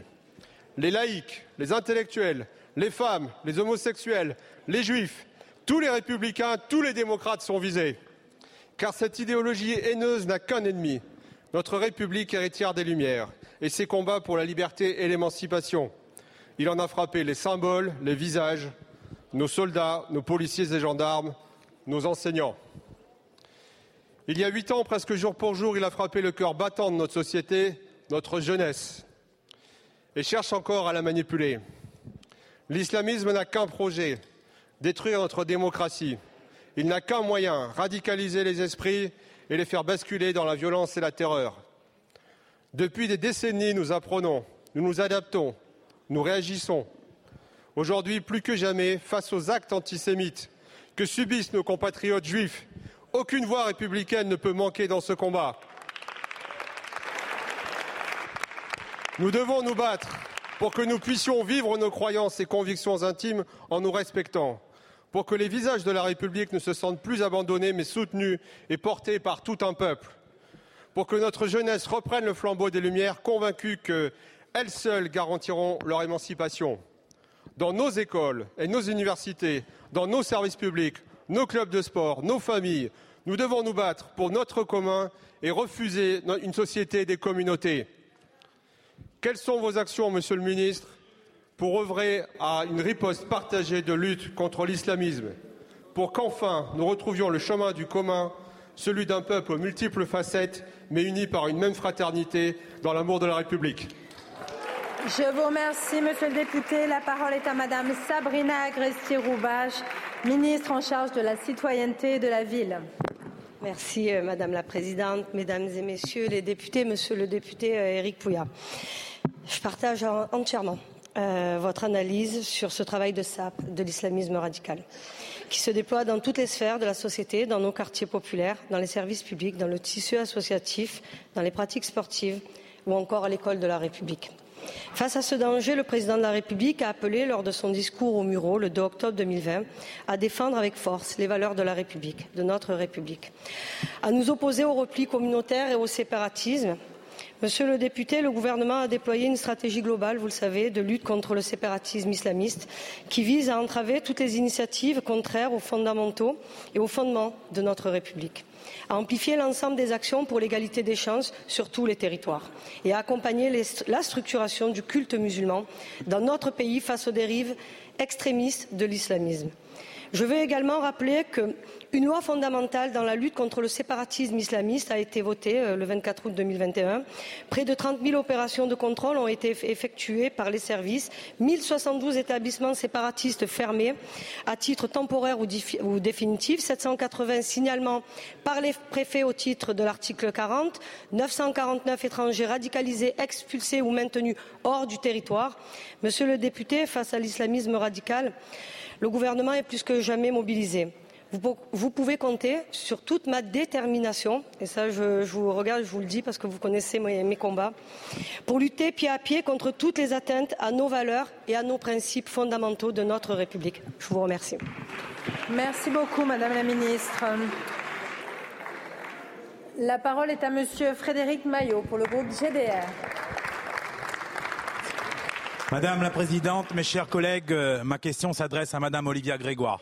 Ma question est un cri, un cri d'alerte aussi fort que la situation est urgente en Hexagone, mais aussi chez moi à La Réunion où les TPE-PME représentent 95% du tissu économique et elles sont en souffrance. Le cri d'alerte des syndicats CS, APR et ER TPE qui représente ces hommes et ces femmes courageux, ces carleurs, ces boulangers, ces plombiers, ces charcutiers qui se lèvent chaque matin pour faire tourner l'économie réunionnaise. Ces TPE, PME sont les premiers employeurs de l'île. Mais ces hommes et ces femmes croulent. Ils croulent sous le poids des charges sociales et n'ont plus les moyens de venir à bout des dépenses en raison des caractères inéquitables de leur taxation. Si l'on ne fait rien, c'est 15 000 entreprises qui risquent la fermeture avec des conséquences néfastes sur l'emploi sur un territoire qui compte déjà 18% de chômage. Les TPE, PME méritent autant d'intérêt que les géants de l'économie réunionnaise. Oui, vous avez aidé Air Austral, oui, vous avez aidé Run Market.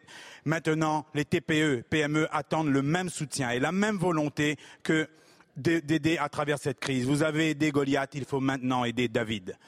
Plus récemment, des annonces de l'inspection générale des finances ont été traduites dans un amendement soutenu par votre majorité qui prévoit de supprimer des mécanismes de défiscalisation destinés aux sociétés ultramarines.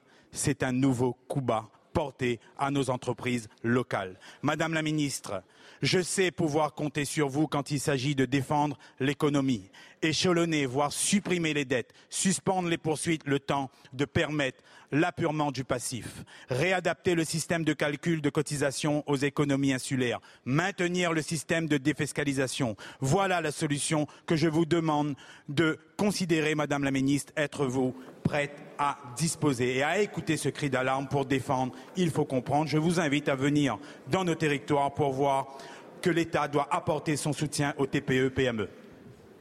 Je vous remercie, mon cher collègue. La parole est à Monsieur Philippe Vigier, ministre en charge des Outre-mer. Merci, Madame la Présidente. Euh, mesdames, Messieurs les députés, Monsieur le député Maillot, je voulais vous dire qu'avec Olivia Grégoire, euh, on soutient depuis longtemps les PME, les TPE, les PMI, les ETI, parce que ce sont celles qui sont les plus pourvoyeuses d'emplois, et en particulier dans le département que vous avez l'honneur de représenter, c'est-à-dire La Réunion. Si l'année 2022 est une très belle année, notamment dans le domaine du tourisme, création de plus de 20% d'emplois, 6% d'augmentation d'activité dans l'industrie, 5% d'agriculture, 2023, oui, c'est difficile. Et comme c'est difficile, nous avons renforcé, vous savez, puisque vous avez été très présents hier soir, sur les débats euh, sur l'outre-mer, puisqu'il s'agissait euh, du budget des outre-mer. Je vous rappelle quand même, et vous le savez, euh, monsieur le député, les exonérations de charges, dites l'ODEOM, sont amplifiées en 2024. Vous savez également que dans les zones franches, il y a de nouveaux secteurs d'activité qui verront encore des meilleures défiscalisations qui interviendront en 2024. Vous savez que nous travaillons sur la vie chère, notamment avec euh, la réforme de l'octroi de mer. Vous savez que nous travaillons également sur la vie chère au travers de la mission sur les monopoles qui a été lancée avec Bruno Le Maire, avec Gérald Darmanin, avec moi-même pour faire en sorte que les PME, TPE soient mieux protégées.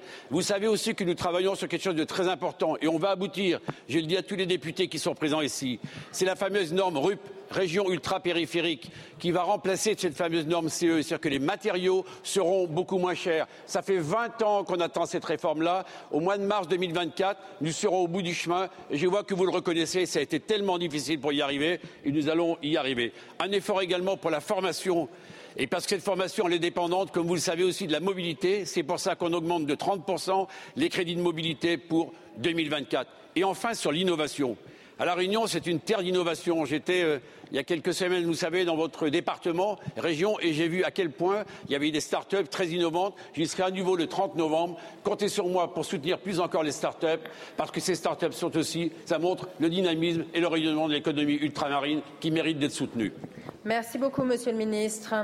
La parole est à Monsieur Laurent Jacobelli pour le groupe Rassemblement national.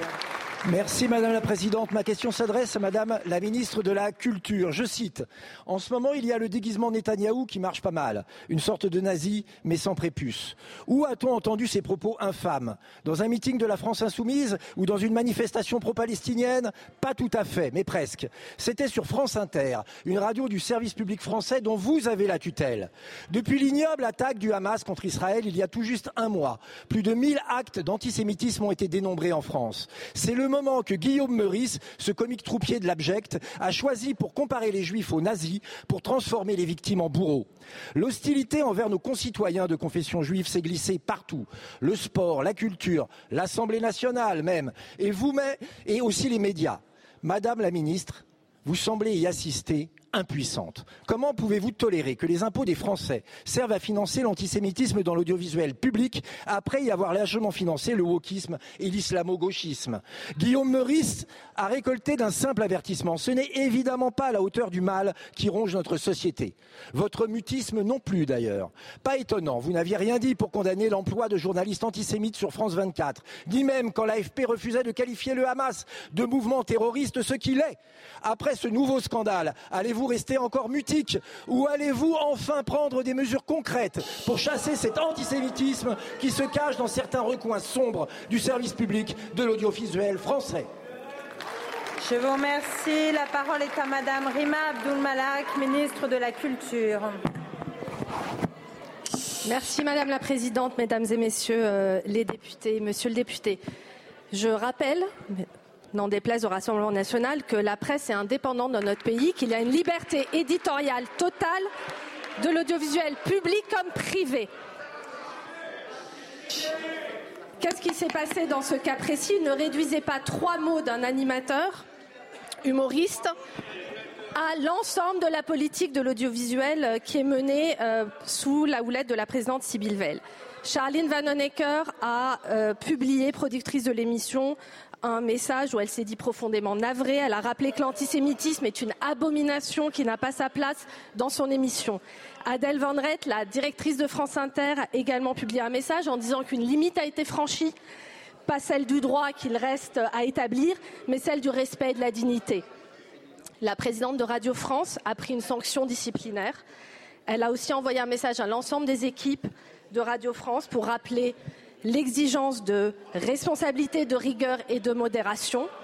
L'ARCOM a été saisi.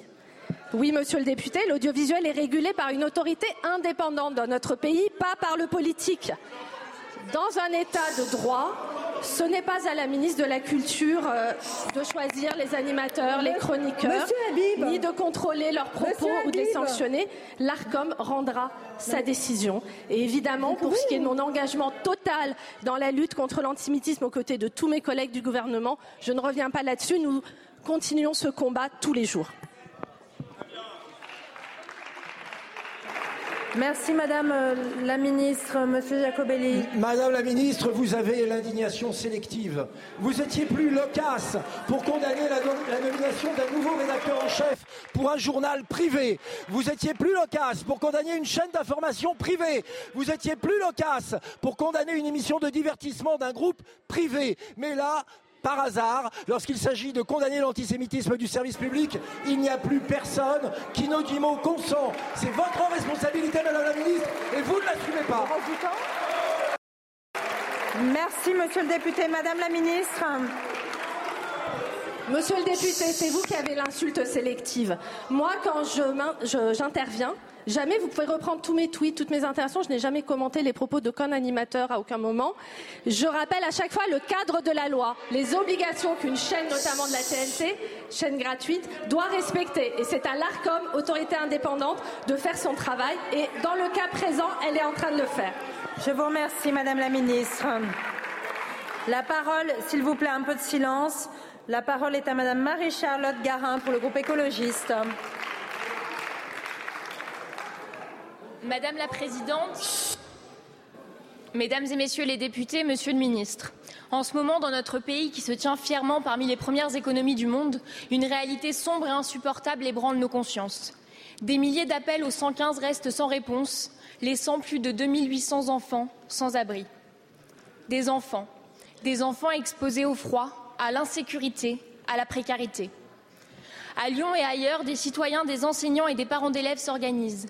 Goûter solidaire, occupation d'école, ils comblent l'espace que vous n'arrivez pas à occuper, faute de moyens. L'abbé Pierre disait Le contraire de la misère, ce n'est pas la richesse, le contraire de la misère, c'est le partage. Ce que nous voulons, ce n'est pas la charité. Nous voulons du travail et des logements dignes pour tous. Vous, vous donnez des milliards aux entreprises chaque année, sans contrepartie. Et vous menez une politique qui appauvrit les gens qui ne sont déjà pas bien riches. Baisse des APL, précarisation des chômeurs, casse du code du travail, coûts budgétaires, y compris dans certains services sociaux. Vous êtes allé jusqu'à criminaliser l'occupation des logements vacants. Alors évidemment, les budgets alloués à l'hébergement d'urgence n'ont jamais été aussi hauts. Mais parce que la situation n'a jamais été aussi catastrophique. Il y a 2822 enfants qui dorment dans les rues de notre pays. Ce que nous ne voulons, ce n'est pas la charité, mais il y a urgence. La semaine dernière, nous avons voté l'augmentation des places d'hébergement d'urgence en commission des finances avec des députés de tous bords politiques. Monsieur le ministre, ma question est simple. Vous engagez-vous à maintenir la création de ces places dans le budget final que vous allez faire adopter malgré le 49.3 Je vous remercie. Je vous remercie. La parole est à Monsieur Patrice Vergrit, ministre en charge du logement. Madame la Présidente, Mesdames et Messieurs les députés, Madame la députée euh, Garin, aucun gouvernement, aucun gouvernement n'a créé autant de places d'hébergement d'urgence. Aucun gouvernement. Nous sommes aujourd'hui à plus de 203 000 places d'hébergement d'urgence et nous continuons encore à les augmenter. Avec le plan logement d'abord, approuvé par toutes les associations, c'est 440 000 personnes à la rue qui ont retrouvé un logement. Et nous continuons aujourd'hui ce travail. Ce matin, j'ai eu l'occasion d'annoncer 500 postes supplémentaires, 500 postes supplémentaires, un tiers des effectifs, Madame la députée, pour la veille sociale. Le 115 que vous évoquez, les maraudes que vous évoquez aussi euh, également, tout l'accompagnement social pour permettre à ces personnes non pas de rester dans l'hébergement d'urgence, parce que nous, ne nous en satisfaisons pas nous, deux ans, cinq ans dans l'hébergement d'urgence, ça ne nous va pas. Augmenter les places d'hébergement d'urgence, ça ne nous va pas. Nous voulons trouver des solutions pour qu'ils puissent trouver un logement. Et c'est ça que nous faisons actuellement. Et c'est pour ça que nous remontons ces effectifs-là avec des solutions de logement à la clé. Merci. Merci beaucoup, Monsieur le Ministre. Madame la députée. Simplement vous rappeler que l'année dernière, on a dû se battre contre la suppression de 14 000 places d'hébergement d'urgence. Que les, les places d'hébergement d'urgence ne soient pas une baguette magique, on le sait. Mais là, face à l'urgence, on a besoin de solutions. Est-ce que vous confirmez que vous n'allez pas maintenir la création de ces places d'hébergement d'urgence? Est-ce que c'est ça la réponse que vous apportez aux 2800 enfants qui dorment à la rue aujourd'hui dans notre pays? Je vous remercie. La parole est à présent à Madame Sarah Tanzilé pour le groupe Renaissance. Merci Madame la Présidente. Ma question à laquelle j'associe la délégation aux droits des femmes s'adresse à Madame la Première ministre. Depuis ce lundi à 11h25 et ce jusqu'à la fin de l'année, les femmes travaillent gratuitement. Derrière ce chiffre issu d'un calcul établi par la newsletter Les Glorieuses, il faut voir une inégalité professionnelle entre les femmes et les hommes persistante et multifactorielle. À fonction et temps de travail équivalent d'abord, la différence de revenus entre les femmes et les hommes tombe sous les 5%. Ce différentiel peut et doit être traité par la mise sous pression des entreprises peu vertueuses en la matière. C'est l'objet de l'index de l'égalité professionnelle mis en place en 2018 par cette majorité. Forcer les changements de comportement en obligeant les entreprises à calculer d'abord le niveau d'inégalité de genre en leur sein, puis à l'assumer publiquement. À équivalent temps plein identique cette fois, les femmes sont effectivement payées en moyenne 15% de moins que les hommes. Pourquoi? Parce qu'elles occupent des emplois souvent moins rémunérateurs, qui ne sont pourtant pas les moins importants de notre société. 90% des infirmières sont des femmes, 87% des sages-femmes sont des femmes, 67% des enseignants sont des enseignantes. Il nous faut donc revaloriser ces métiers et encourager les femmes à rejoindre des filières de formation plus rémunératrices, notamment techniques et scientifiques, qu'elles ne s'autorisent pas encore suffisamment à emprunter. Enfin, les femmes sont également très souvent touchées par le temps partiel, souvent subi. On nous répond qu'il est aussi choisi. Mais est-ce vraiment un choix lorsqu'elles y ont recours pour avoir le temps de s'acquitter de leur second emploi domestique non rémunéré, celui-là? Madame la Première ministre, l'égalité professionnelle entre les femmes et les hommes est déterminante pour l'indépendance des femmes et pour lutter contre les violences économiques conjugales. Pourtant, malgré des avancées dans ce domaine, notamment l'allongement du congé paternité, la situation demeure insatisfaisante. Aussi, ma question est la suivante. Quelles mesures supplémentaires comptez-vous prendre pour réduire les inégalités salariales entre les femmes et les hommes? Je vous remercie. Je vous remercie. La parole est à Madame Bérangère Couillard, ministre en charge de l'égalité entre les femmes et les hommes et de la lutte contre les discriminations. Merci euh, Madame la Présidente, Mesdames et Messieurs les députés, Madame euh, la députée Tanzili. 15%, c'est euh, ce que pèse la société patriarcale sur le revenu salarial des femmes. Trop de femmes sont cantonnées aux métiers peu valorisés. Trop de femmes subissent les temps partiels et euh, la maternité constitue euh, encore pour trop de femmes un facteur de précarité mais aussi de frein dans leur carrière. Notre action, repose sur quatre piliers. Atteindre l'égalité salariale, briser le plafond de verre, améliorer la mixité des métiers et également rééquilibrer la charge parentale. Nous avons déjà beaucoup agi. Nous avons facilité l'accès des femmes aux postes à responsabilité dans le secteur privé comme public avec l'instauration de quotas. Revaloriser les métiers féminisés grâce au Ségur de la santé et au Grenelle de l'éducation. Également améliorer les congés maternité et paternité. Et avec Aurore Berger, nous déployons le service public de la petite enfance. Pour lutter contre les inégalités salariales, parce que c'est bien le sujet, nous avons mis en place un index d'égalité professionnelle qui impose aux entreprises une obligation de résultat et non plus seulement de moyens. Cette priorité, elle a été réaffirmée par la Première ministre lors de la conférence sociale et cet index, il sera retravaillé et également renforcé dans les 18 prochains mois. Il permettra également la mise en place de l'égaconditionnalité de la commande publique. Nous aurons alors un outil plus ambitieux, plus transparent et également plus fiable et mieux contrôlé. Et cet outil doit devenir un outil pour la négociation d'entreprise. Les femmes, elles doivent aussi euh, se tourner vers les métiers d'avenir qui sont mieux rémunérés. C'est tout l'enjeu du programme Tech pour toutes que euh, je porte et qui a l'objectif d'accompagner 10 000 jeunes femmes dans les études supérieures dans la tech. Alors, Madame la députée, soyez assurée de mon engagement, également celui du gouvernement, pour faire reculer chaque année cette date et également les inégalités qu'elle reflète. Je vous remercie, Madame la Ministre. La parole est à Madame Marine Amelet pour le Rassemblement national. Merci Madame la Présidente. Ma question s'adresse à Monsieur le ministre de l'Agriculture. Monsieur Fesneau, je souhaite aujourd'hui être le porte-parole des agriculteurs du Tarn-et-Garonne que j'ai rencontrés à travers leurs représentants syndicaux vendredi dernier. Leur exaspération est à son comble. Depuis votre prise de fonction, vous n'avez quasiment rien fait. La situation s'est détériorée. À votre propos, les agriculteurs disent, je les cite, ils nous écoutent, mais ils ne nous entendent pas. Ainsi donc, Monsieur le Ministre, les belles paroles que vous leur tenez restent lettres mortes. Pourtant, les problèmes, vous les connaissez. Concurrence déloyale avec les autres pays. Ce qui est interdit chez nous est autorisé ailleurs. Normes punitives, persécutions administratives, augmentation des prix de l'énergie et du GNR, augmentation de 60% de la redevance sur l'eau dans notre département. Cela va conduire, vous le savez, à des milliers de faillites. D'après les syndicats d'agriculteurs, dans les deux prochaines années, la moitié des exploitations du Tarn-et-Garonne auront disparu. Mettez-vous à la place, Monsieur le Ministre, de ces agriculteurs, de ces hommes, de ces femmes qui ont reçu une exploitation de leurs parents, de leurs grands-parents et qui demain ne pourront les transmettre à leurs enfants. Les agriculteurs sont pris en tenaille entre la hausse des coûts de production et la baisse des prix de vente. Avez-vous conscience que cette profession est à l'agonie? Il faut prendre des mesures concrètes, efficaces et durables pour sauver une profession qui, vous le savez, assure notre souveraineté alimentaire. Merci, Monsieur le Ministre, de nous, de nous préciser ce que le gouvernement compte faire en urgence pour nos agriculteurs. Je vous remercie, Madame la députée. La parole est à Monsieur Marc Fesneau, ministre de l'Agriculture et de la Souveraineté alimentaire. Merci Madame la Présidente, Mesdames et Messieurs les députés, Madame la députée. Vous faites une parfaite démonstration au fond de, de ce qu'est la facilité, parfois euh, le populisme, c'est-à-dire euh,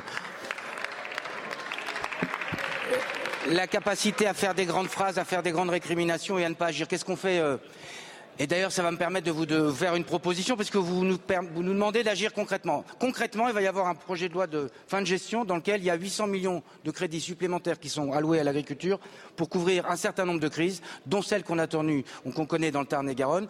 J'espère que vous voterez au moins ces crédits-là, parce qu'après, il faudra revenir devant les agriculteurs pour leur expliquer que sur la grippe aviaire, que sur un certain nombre de dégâts qu'ils ont subis, vous ne, les accompagnez pas. Deuxième, premier élément. Donc, nous sommes au rendez-vous vous 800 millions d'euros en fin de gestion pour couvrir les besoins? Donc on, parle et on agit, contrairement à vous, me semble-t-il. Deuxième élément, vous ne l'avez pas dit, sans doute, sans doute, c'est parce que les choses ont été faites en bon ordre. Il y a eu une grave tempête euh, cette année dans le Tarn-et-Garonne. Réunis avec les professionnels, on a fait en sorte d'essayer de couvrir les besoins sur les pertes de fonds en revalorisant les barèmes et en revalorisant le taux de couverture, sur un fonds d'urgence que je suis prêt à mettre sur la table, je l'ai dit d'ailleurs, et les collectivités locales vont nous accompagner pour faire en sorte que les arboriculteurs qui sont puissamment touchés puissent retrouver la voie au fond de l'optimisme, mais aussi d'un chemin économique. Troisième élément, c'est la question de la planification et des grandes transitions. Vous êtes dans un territoire, ça c'est vrai, qui subit de plein fouet un impact important qui est celui du dérèglement climatique, avec un certain nombre d'impasses techniques. Donc plutôt que de, de conforter un certain nombre d'agriculteurs dans le statu quo. Vous devriez avec nous, dans les moyens qui sont mis, y compris dans le budget agricole en termes de transition, c'est près d'un milliard d'euros, faire en sorte qu'on les accompagne dans les transitions, pour faire en sorte qu'ils puissent avoir accès à l'eau dans de meilleures conditions, pour faire en sorte qu'ils puissent faire évoluer leurs assolements, pour faire en sorte qu'ils puissent investir. C'est comme ça qu'on accompagnera l'agriculture, pas simplement en essayant de conforter un modèle dont on sait qu'il est en difficulté et dont on sait qu'il faut l'accompagner. En tout cas, nous, on est au rendez-vous pour le faire. Merci beaucoup, Monsieur le Ministre. Madame Monsieur le Ministre, vous me parlez de mesures ponctuelles, je vous parle de réformes structurelles, je vous parle d'un plan d'urgence. Les agriculteurs ne cherchent pas l'aumône, ils cherchent à vivre dignement de leur travail. Je vous remercie. La parole est à Monsieur Jean-Philippe Nilor pour le groupe La France Insoumise. Monsieur le ministre des Outre-mer, dans le cadre du POSEI, le régime spécifique d'approvisionnement dit RSA vise à faciliter l'approvisionnement en produits essentiels à la consommation humaine ou à la production agricole et agro-industrielle dans nos territoires dits d'outre-mer. Unanimement, les filières concernées de tous nos territoires n'ont eu de cesse d'alerter l'État sur l'insuffisante dotation de cette enveloppe dont le plafond est bloqué à 27 millions depuis 2013, laissant apparaître un manque global flagrant de 8 millions d'euros. Cependant, en dépit des engagements réitérés, la main sur le cœur par votre gouvernement à réévaluer cette dotation dans le cadre d'une aide d'État, les actes se font cruellement attendre alors qu'il y a urgence et que Bruxelles n'attend que votre notification. Dans un contexte structurellement marqué par la vie chère, par des taux de chômage endémiques, par l'inflation galopante et par la domination impériale des importations sur nos productions, vos tergiversations sur ce dossier ont pour effet d'aggraver les fléaux en générant une augmentation des prix des productions locales, leur perte de compétitivité et la mise en péril des emplois directs et indirects de ces filières. Ce qui nous, écarte, vous en conviendrez chaque jour un peu plus, des objectifs de souveraineté et de sécurité alimentaire, pourtant omniprésents dans vos discours. J'affirme que nos pays n'ont pas vocation à demeurer sempiternellement des terres de consommation de produits finis importés au détriment de toute production locale. Monsieur le ministre, ma question est claire et précise. Elle attend de votre part une réponse claire et précise. Êtes-vous prêt enfin à répondre favorablement à cette demande légitime d'abondement du RSA de 8 millions d'euros? Il en va de la survie de nos productions locales. Merci beaucoup, mon cher collègue. La parole est à Monsieur Philippe Vigier, ministre en charge des Outre-mer. Madame la Présidente, euh, Madame, Messieurs les députés, Monsieur le député Jean-Philippe Nilor, je connais votre engagement euh, pour l'agriculture. On a eu ce débat en commission des lois l'autre jour et je vais vous répondre sans détour. Vous savez très bien d'abord que ce gouvernement aide l'agriculture. Je rappelle qu'il y a pour les Outre-mer ce qu'on appelle le POSEI, qui est prolongé, comme vous le savez, au même niveau que l'année dernière à 280 millions d'euros. Et en 2024, il y a une aide qui vient de la France et qui augmente de 33%. Elle passe de 45 à 60 millions d'euros. Dans ces POSEI, il y a deux jambes. La première, c'est celle qui permet d'aider les exploitations agricoles, vous le savez. Et il y a une deuxième. Et cette deuxième jambe, c'est quoi? C'est ce fameux RSA, qui est bloqué, vous avez raison, vous l'avez dit dans votre question, qui est bloqué depuis 2013. Et il sert à faire quoi? Il sert à amortir les surcoûts dus à l'importation d'intrants qui servent à quoi? À produire notamment des aliments pour les animaux. Donc on ne peut pas d'un côté dire qu'il y aura plus de souveraineté alimentaire, et je me tourne vers le ministre de l'Agriculture, et de l'autre côté ne pas se donner les moyens.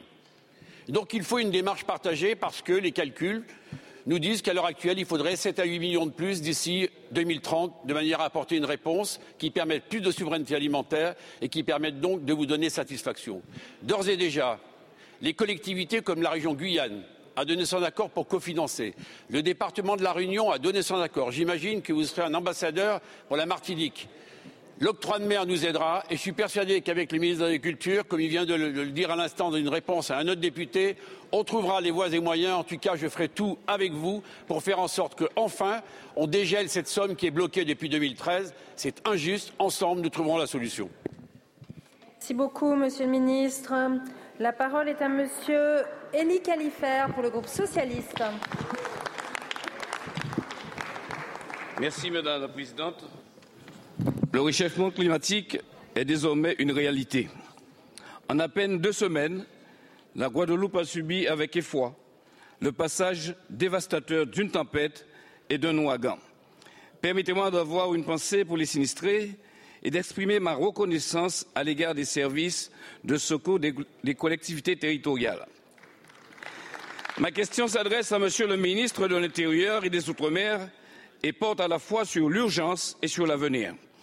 L'urgence commande bien sûr de prendre l'arrêté reconnaissant l'état de catastrophe naturelle. Plus de deux semaines après votre engagement, Monsieur le ministre, il se fait encore attendre.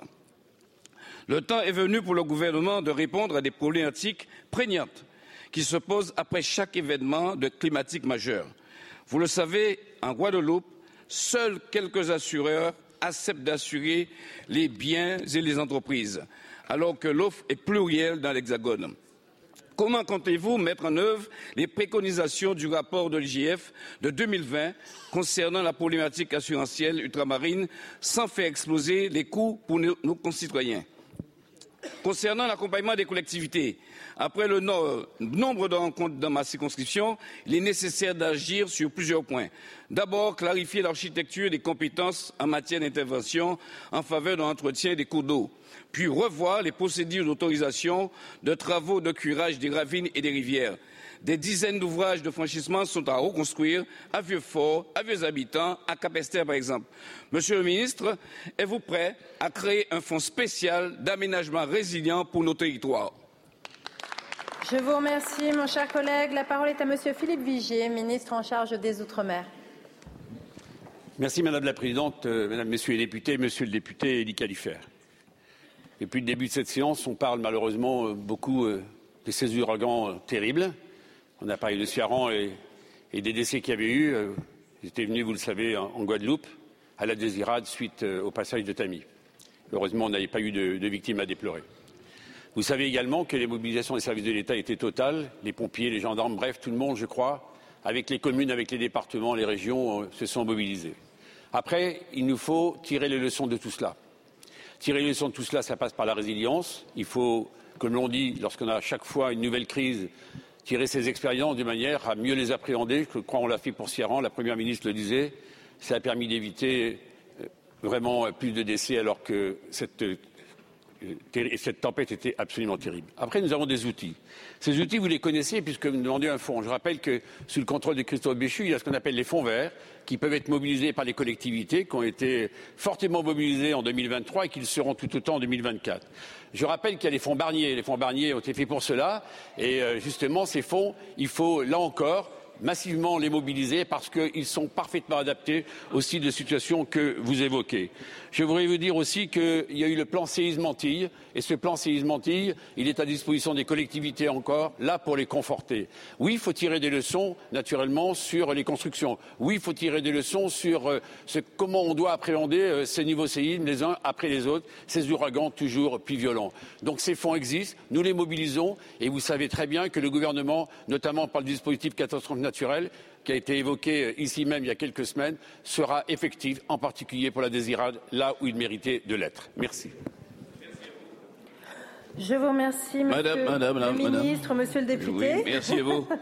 Je vous demandais des actions concrètes et surtout, vous m'avez fait un cours de communication. Sauf qu'il faudra, par rapport au retrait de côte, aménager autrement les territoires et le fonds Barnier ne suffira pas, il est déjà assez faible.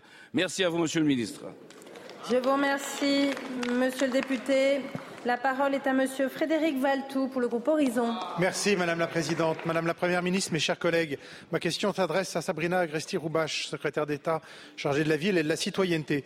Le sport permet à chacun de se réaliser dans l'effort et de s'émanciper, quelle que soit son origine, sa culture et sa condition sociale. À moins d'un an des Jeux Olympiques de Paris, mais euh, ai-je le besoin de rappeler le caractère universel des valeurs du sport, mais aussi le nécessaire respect dans le sport des valeurs républicaines? Or, je regrette que celles-ci soient malheureusement de plus en plus contestées, comme c'est le cas en ce moment par des clubs de franciliens de basketball. Près de 70, 70 clubs de basket de la région Île-de-France contestent en effet le règlement de leur fédération nationale en souhaitant autoriser le couvre-chef sportif, c'est-à-dire dans les faits un voile islamique, pour les compétitions féminines dans cette discipline. J'ai été alerté par la présidente Valérie Pécresse de la région et son vice-président chargé des sports, Patrick Caram, qui depuis 2017 mène un combat ferme sur le respect de la laïcité à travers le déploiement d'une charte régionale des valeurs de la République dont l'État peut-être d'ailleurs pourrait s'inspirer. Pourtant, la fédération de basket est une des rares fédérations qui, en France, a pris ses responsabilités en édictant des règles claires qui prohibent les signes ostentatoires d'appartenance religieuse pendant les compétitions sportives. Le Conseil d'État, par une décision du 29 juin dernier, a rappelé que c'est aux fédérations sportives qu'il revient de faire appliquer le principe de neutralité du service public. Or, sur le terrain, trop peu de fédérations, deux, trois seulement, ont rappelé l'exigence de neutralité. C'est donc aux acteurs de terrain, arbitres, entraîneurs, éducateurs, présidents de clubs, qu'il revient le plus souvent au quotidien de faire face à des atteintes aux règles de la République. Je sais combien le gouvernement euh, est attaché à un régime de laïcité stricte appliqué aussi dans le champ du sport. On l'a vu avec l'annonce euh, qui interdit euh, pour les membres des délégations françaises de porter le voile pendant les prochains Jeux olympiques. Aussi, j'ai deux questions. Comment comptez-vous obtenir des fédérations que rapidement elles édictent des règles claires et précises pour garantir la laïcité dans leur discipline, mais au-delà ne serait-il pas plus opportun de définir un cadre légal national sur le port de signes religieux qui s'appliquerait à l'ensemble des compétitions? Merci beaucoup. Merci beaucoup, mon cher collègue. La parole est à Madame Agresti Roubache, ministre en charge de la citoyenneté et de la ville. Merci, euh, Madame la Présidente, Mesdames et Messieurs les députés. Euh, Monsieur le député Frédéric Valton, vous cherchez. Oui, la République est régulièrement la cible d'organisations, vous avez raison, politico-religieuses qui testent la résistance de nos principes républicains. Pour cette raison, dès 2021, nous nous sommes dotés de nombreux outils pour l'adoption de la loi confortant le respect des principes de la République. Face à ces attaques, comme vous l'avez euh, rappelé, comme l'a rappelé aussi la ministre des Sports, la réponse du gouvernement est claire. Fermeté, lucidité, vigilance. Sur les 3500 contrôles de clubs sportifs cette année, 27 ont effectivement donné lieu à des signaux faibles de séparatisme. Pour y faire face, nous avons arrêté le plan d'action dont je ne citerai que les principales mesures déploiement d'un réseau de 117 référents pour la prévention de la radicalisation, mobilisation de référents citoyenneté dans les fédérations, programmation de 6 000 contrôles dans les clubs sportifs. La récente décision du Conseil d'État vient consolider l'application du principe de laïcité dans le sport. Elle appelle aussi à une analyse au cas par cas avec des restrictions nécessaires et proportionnées. J'ai confiance en nos fédérations. Elles seront en mesure de déterminer les règles nécessaires pour faire primer les principes de la République sous le contrôle du ministère des Sports et avec l'appui du ministère de l'Intérieur et des Outre-mer. Nous serons à leur côté pour les accompagner. Mesdames et Messieurs les députés, soyons clairs, la main du gouvernement ne tremblera pas face aux attaques de notre pacte républicain. Je vous remercie, euh, député. Merci beaucoup, Madame la Ministre. La parole est à Monsieur Olivier Servat pour le groupe Lyotte.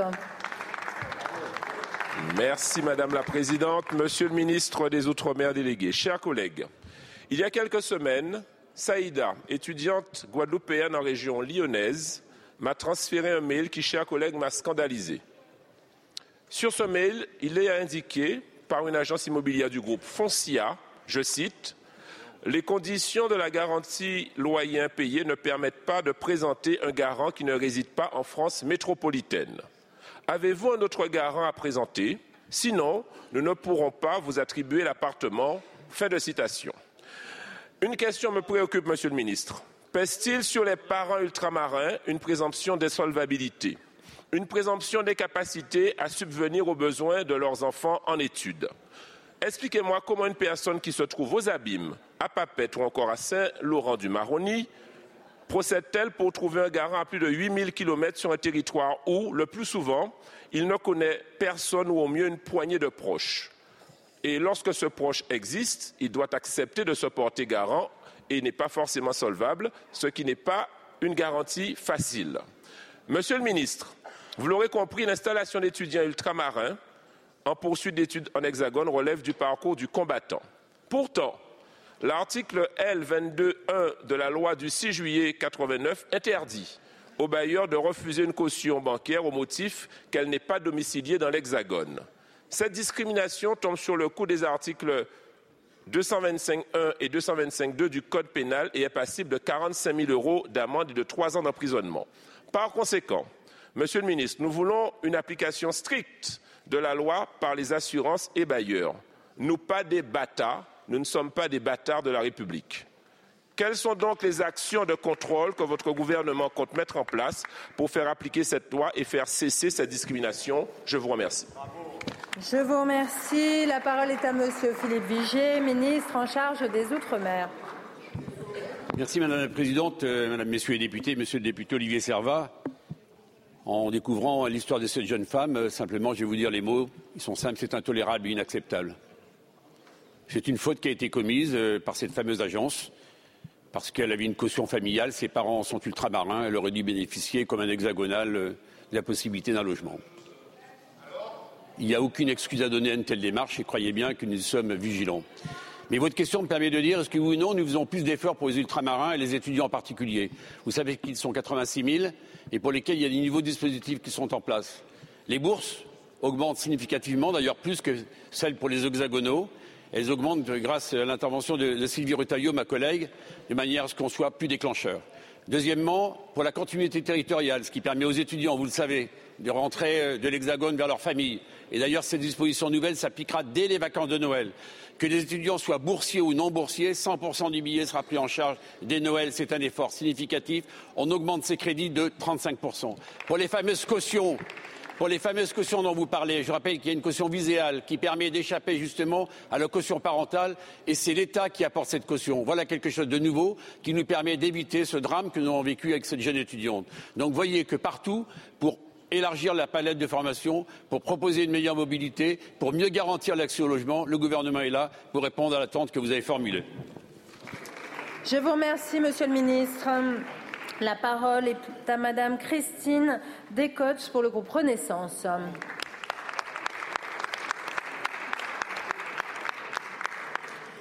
Madame la Présidente, chers collègues, Madame la Ministre de la Citoyenneté et de la Ville, 5,4 millions d'habitants, soit 8% de la population française, résident dans les quartiers prioritaires de la politique de la ville.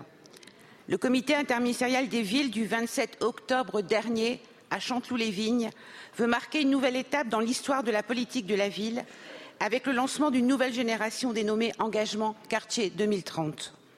Ces futurs contrats de ville, par leur changement de méthode, simplification et accélération de l'action publique, ouvrent de nouvelles perspectives, favorisant notamment l'accès à tous les services publics, le plein emploi, la transition écologique.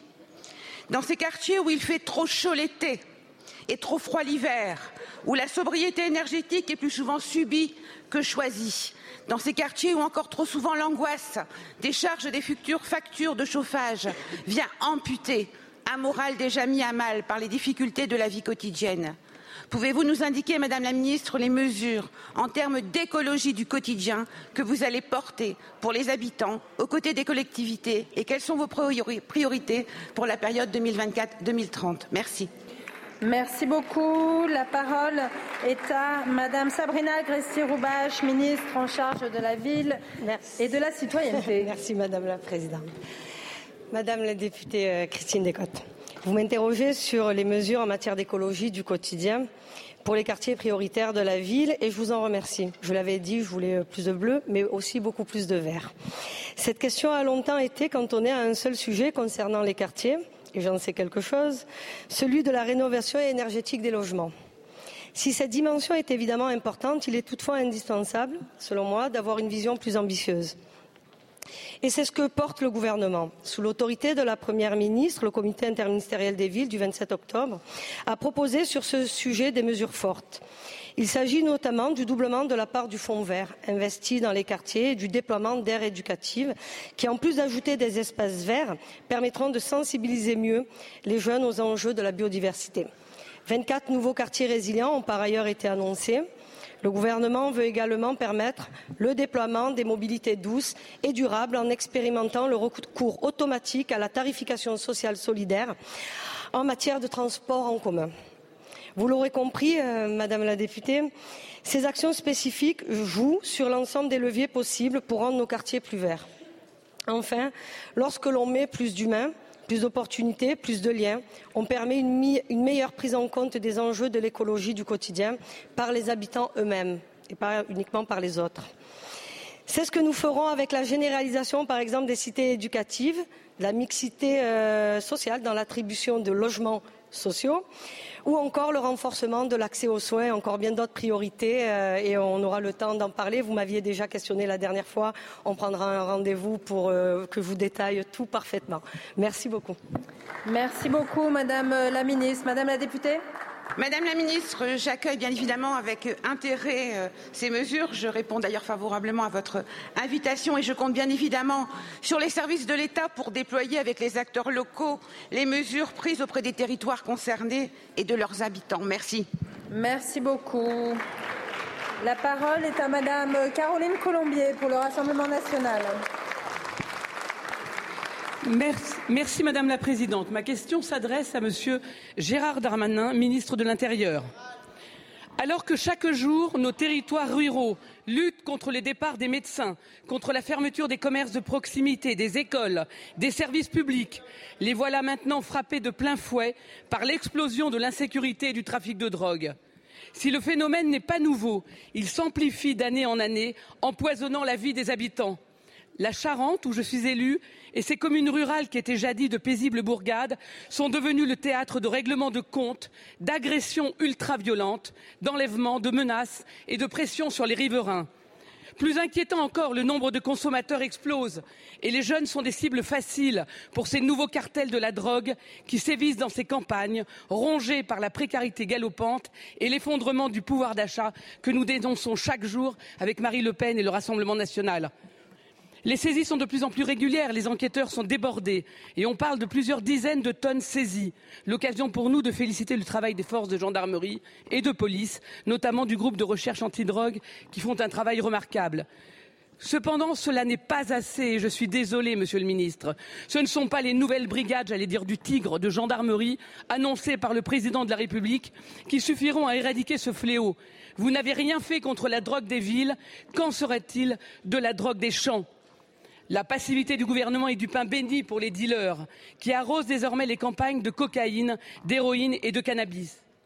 Monsieur le ministre, maintenant que la drogue est dans le pré, que comptez-vous faire pour lutter contre ce fléau qui gangrène nos campagnes? Je vous remercie. Merci beaucoup. La parole est à Madame Sabrina Agresti-Roubache, ministre de la Citoyenneté et de la Ville.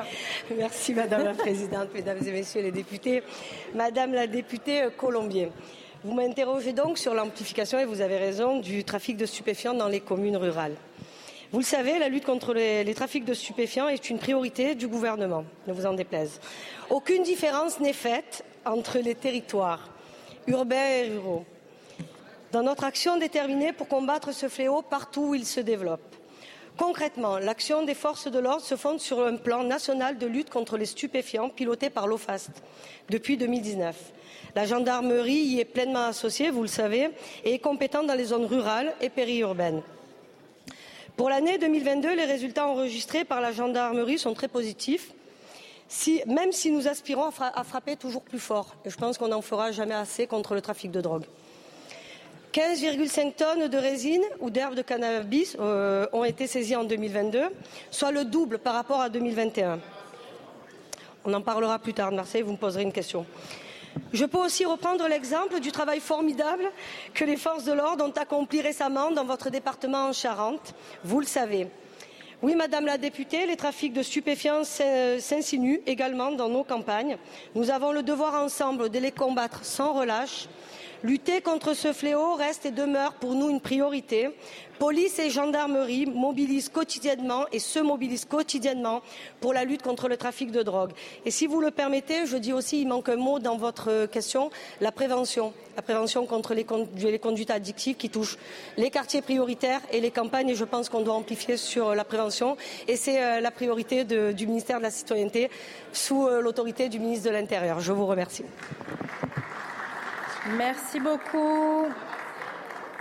Allez-y, Madame la députée. J'ajouterai juste que je pense qu'il ne faut pas attendre d'en faire des zones de non-droit ou des zones de non-France, car ça, les Français ne l'accepteront pas, et particulièrement dans la ruralité. Je vous remercie. La parole est à Madame Sarah Legrain pour le groupe La France Insoumise. Monsieur le ministre de l'Éducation nationale, le 7 janvier dernier, Lucas, 13 ans, mettait fin à ses jours. Nous nous demanderons toujours ce drame aurait-il pu être évité? Combien de souffrances, de violences homophobes, sexistes, sexuelles qui frappent quotidiennement des jeunes pourraient être évitées? J'ai lu votre plan harcèlement. J'y vois d'énigmatiques cours d'empathie mais pas une ligne sur l'éducation à la vie affective et sexuelle. Dans votre budget non plus, pas une ligne. Impossible de discuter les moyens affectés pour cause de 49.3. Or, les rapports officiels, les chefs d'établissement, infirmières scolaires, représentants de parents et d'élèves alertent. La loi de 2001 n'est pas respectée. Seuls 15 à 20 des élèves reçoivent les trois séances obligatoires par an. Hier, au Sénat, un collectif inédit composé d'une dizaine d'organisations et de fédérations présentait son livre blanc pour une véritable éducation à la sexualité avec des contenus harmonisés, adaptés à chaque âge, associant les parents. Monsieur le ministre, vous n'étiez pas là. Deux jours plus tôt, le Sénat accueillait le colloque des parents vigilants, cette officine zémouriste qui, sous le slogan Protégeons nos enfants, répand des fake news et cible l'école républicaine. Monsieur le ministre, vous n'avez rien dit. L'éducation à la vie affective et sexuelle protège nos enfants. Elle les protège des violences et des cyberviolences en hausse en parlant droit à l'intimité, respect du consentement, réciprocité, égalité, valeurs qui ne règnent pas toujours dans leur environnement ou sur leurs écrans. Elle les protège des grossesses non désirées, mais aussi des infections sexuellement transmissibles sur lesquelles l'information a régressé. Comme enseignante, j'en ai vu des jeunes gens libérés de leurs interrogations, de leurs complexes, de leurs préjugés, grâce à ces espaces de dialogue créés par les associations sur un terrain où parents et professeurs se sentent souvent démunis. Oui, l'éducation à la vie affective et sexuelle protège, or elle est menacée par votre inaction politique, par les agissements de l'extrême droite. Monsieur le ministre, de quoi avez-vous peur? Comptez-vous faire respecter la loi et que ferez-vous de ces 46 recommandations? Je vous remercie. La parole est à Monsieur Olivier Véran. Monsieur Gabriel Attal, ministre de l'Éducation et de la Jeunesse. Merci Madame la Présidente, Mesdames et Messieurs euh, les euh, députés, Madame la députée Sarah Legrain. Quand près d'un garçon sur trois déclare dans une récente enquête penser qu'une euh, femme peut aimer être forcée à une relation sexuelle, on voit qu'il y a un problème. Et quand dans une enquête, on voit que plus de 40% des garçons déclarent s'informer sur le sexe via des contenus pornographiques sur Internet, on voit qu'il y a un problème. C'est un problème de société qui dépasse très largement l'éducation nationale. On y travaille avec euh, Charlotte Cobel, avec Jean-Noël Barrot, avec Bérangère Couillard et d'autres. Mais c'est un problème euh, auxquels l'éducation nationale doit contribuer à répondre. Et moi, je le dis, Madame la députée, je pense que ce sujet-là doit être dépassionné politiquement. Je ne crois pas que vous servez la cause en politisant ce sujet. Je pense qu'il faut de la transparence. Je pense qu'il faut de la transparence en direction des familles. Je pense qu'il faut de la concertation et je pense qu'il faut de la méthode. Laissez-moi aller au bout de ma réponse. Laissez-moi aller au bout de ma réponse. Je pense qu'il faut de la méthode. Et la méthode, elle est très claire. Non, non, Madame Legrain, vous reposez ça, s'il vous plaît. Vous écoutez le ministre auquel vous venez de poser une question. La méthode, la méthode elle est très claire. Monsieur le ministre. La méthode, elle est très claire. Nous avons un Conseil supérieur des programmes qui est chargé de l'élaboration des programmes, qui a été missionné en juin dernier, avant même mon arrivée, mon arrivée au ministère de l'Éducation nationale, qui a été missionné pour faire des propositions et des recommandations sur les programmes en la matière. Le Conseil supérieur des programmes doit remettre des propositions d'ici à la fin de l'année, au mois de décembre. Évidemment que pour élaborer ces recommandations, il échange avec l'ensemble des acteurs, y compris associatifs, et que le livre blanc que vous avez évoqué, qui a été présenté au Sénat, euh, fera évidemment partie des travaux qui sont menés aujourd'hui par le Conseil supérieur des programmes. Et à la lumière des recommandations du Conseil supérieur des programmes qui sont importantes, nous aurons l'occasion de prendre les décisions les plus adaptées. Je vous remercie, Monsieur le Ministre. La parole est à Monsieur Jean-Pierre Vigier pour le groupe Les Républicains. Merci Madame la Présidente. Ma question s'adresse au ministre de la Transition écologique et de la cohésion des territoires. Trop peu, trop tard et trop compliqué. Voilà comment le comité des finances locales qualifie le filet de sécurité mis en place pour aider les communes à faire face à la crise inflationniste. Et pour cause, cet outil est apparu comme une véritable usine à gaz, excluant de nombreuses collectivités confrontées à la flambée des prix de l'énergie. L'arrêté fixant le montant définitif du filet de sécurité ne fait qu'aggraver ce triste résultat. En effet, et vous le savez, Monsieur le Ministre, en lieu et place des 22 000 communes qui devaient toucher une dotation, moins de 3 000, moins de 3 000 sont finalement concernées. C'est huit fois moins que le nombre initial prévu par le gouvernement. Pire, beaucoup d'entre elles devront voir rembourser tout ou partie de la compte qu'elles avaient reçue au titre de ce dispositif. Cette nouvelle déconvenue entérine l'échec du filet de sécurité elle acte le mépris adressé aux élus locaux qui n'ont jamais démérité pour faire face aux fortes tensions budgétaires. Loin d'améliorer les conditions économiques des communes, cet arrêté va enfoncer de nombreux maires dans l'inquiétude. Nous devons en finir avec ces méthodes mesquines qui privent les maires de leur pouvoir d'agir et leur capacité d'initiative. Alors, Monsieur le ministre, allez-vous réellement exiger ces remboursements au risque d'accentuer la précarité financière de nos collectivités territoriales. Je vous remercie. Je vous remercie. La parole est à Monsieur Christophe Béchu, ministre de la Transition écologique et de la cohésion des territoires. Madame la Présidente, Monsieur le député Vigier, je sais votre euh, attachement aux collectivités territoriales et je reconnais dans votre voix, dans vos propos, la constance de ce combat. Mais disons les choses concrètement. Ce filet de sécurité, l'article 14 de la loi de finances rectificative du 16 août 22, les critères ont été fixés dans cet hémicycle à la fois le montant et les trois conditions cumulatives. Avoir une épargne brute qui soit, inférieure à 22%, un potentiel fiscal inférieur à deux fois la moitié et une baisse de l'épargne brune qui devait être inférieure à 25%. Ces critères, qu'auriez-vous dit si nous ne les avions pas appliqués? Le gouvernement, quand il se retrouve avec je ne peux pas croire un dixième de seconde que vous expliquiez que vous considérez qu'on ne doit pas appliquer la loi. La loi, elle disait, il y a trois critères. L'application de ces critères, elle a conduit sur la base des comptes administratifs, qui étaient donc disponibles fin juin, à constater que nous avions 3000 communes pour 405 millions d'euros sur les 450 qui étaient concernées. La conséquence que nous en avons tirée, ici également, en décembre dernier, c'est un filet de sécurité qui n'est pas de 450 millions, mais de 1 milliard 500 millions d'euros pour l'année 2023 avec non plus trois critères de porte d'entrée, mais un seul. En revanche, ce que la loi a décidé en août 22, le gouvernement l'applique évidemment sur la base du vote du Parlement. Donc, nous avons, en décembre dernier, amélioré le dispositif pour l'année en cours, mais vous ne pouvez pas nous demander de manière rétroactive, de réécrire les critères tels qu'ils avaient été décidés collectivement. Merci beaucoup, monsieur le ministre. Monsieur le député. C'est très simple, monsieur le ministre. Corriger ces critères. Nos communes en ont besoin. Elles font un travail exemplaire et aujourd'hui elles sont fragiles et elles sont pénalisées. Corriger ces critères, aidez nos communes. Je vous remercie, monsieur le ministre. Si, si, Monsieur le député, temps. nous avons collectivement corrigé ces critères pour l'année en cours et je me permets de vous dire que la somme que nous avions accordée collectivement, qui était de 450 millions, elle est quasiment celle qui a été attribuée par le décret du 13 octobre. Merci beaucoup, monsieur le ministre. La parole est à madame Élodie Jacquier-Laforge pour le groupe démocrate. Merci euh, Madame la Présidente. Euh, Ma question euh, s'adresse à Monsieur le ministre de l'Agriculture et de l'Alimentation, Monsieur Marc Fesneau. Euh, Monsieur le ministre, mes chers collègues, si je vous dis parisienne, Franquette, Mayette, Fernord, Lara, à quoi pensez-vous? À la noix.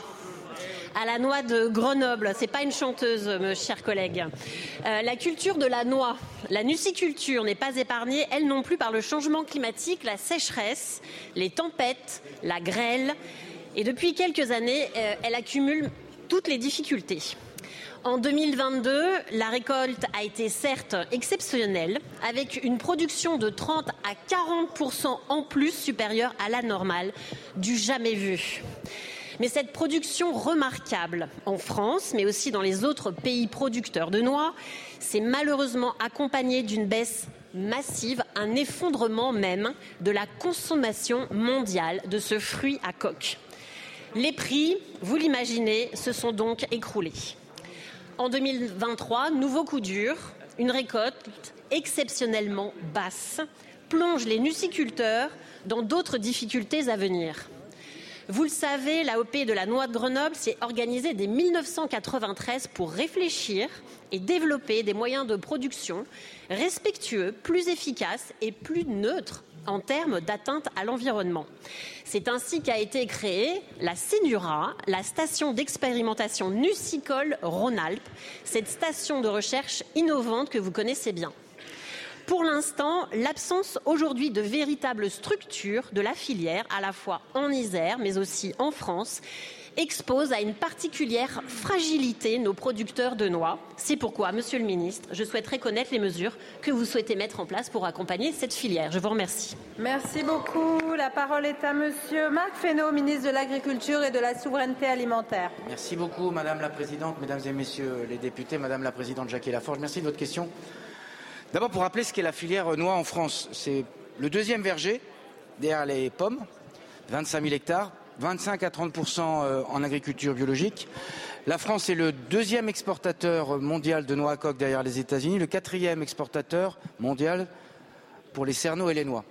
Malgré ces éléments qui devraient nous inviter plutôt à l'optimisme, la filière noix traverse une crise comme d'autres, ça a été évoqué par d'autres députés sur d'autres secteurs, une crise, conjoncturelle mais aussi une crise structurelle. Donc il nous faut répondre d'abord à la crise du moment qui est liée à des aléas climatiques qui ont fait trop de production ou pas assez, des aléas inflationnistes si je peux dire qui font qu'il y a des baisses de consommation. J'ajoute que la production de noix au niveau la consommation de noix au niveau mondial est plutôt sur une tendance croi- croissante hors les années 2023 et peut-être 2024. Et donc on a besoin de répondre à la crise. On, répond à la crise au travers de dispositifs euh, de la réserve de crise européenne dans laquelle euh, l'Europe va apporter des moyens. C'est 10 millions d'euros pour la cerise et pour la noix, 8 millions de l'Europe de crédits européens et 2 millions de crédits nationaux en complément qui permettront d'appuyer les nuciculteurs et de faire en sorte que près de 80% de la perte par rapport à un, résultat classique puisse être prise en charge euh, dans le cadre de ce dispositif. Le guichet est ouvert nous avons fait en sorte que le plus grand nombre de nuciculteurs puissent en bénéficier. Puis deuxième élément, il faut qu'on travaille sur le moyen et long terme. Répondre à la crise immédiate et répondre à la crise structurelle. Vous avez raison, on a besoin de mieux organiser la filière. D'abord pour avoir une production qui réponde à la demande. On produit beaucoup de fruits à coque, évidemment par nature, mais il faut qu'on arrive à exporter plutôt des cerneaux parce que c'est plutôt ça le marché qui est une tendance. Donc il faut qu'on arrive à transformer mieux la noix. Premier élément. Deuxième élément, il faut inciter les producteurs à s'organiser. Il y a un certain nombre d'initiatives qui ont été prises, par exemple, dans votre département, mais globalement, il faut que les producteurs s'organisent. Ça leur permettra d'accéder à un certain nombre de fonds qui permettront de moderniser les outils de production, de faire aussi de la valorisation de la noix. Nous sommes un pays qui produit beaucoup de noix, mais qui consomme à l'habitant assez peu de noix. Et donc, on a besoin aussi de faire des campagnes de communication. Donc, on répond à la sacrifices de court monsieur le terme ministre. et aux besoins de long terme. Merci Madame la députée. Merci beaucoup, Monsieur le ministre. La séance des questions au gouvernement est terminée. La séance est suspendue. Vous venez d'écouter Les questions au gouvernement, un podcast proposé par LCP Assemblée nationale chaque mardi. À bientôt.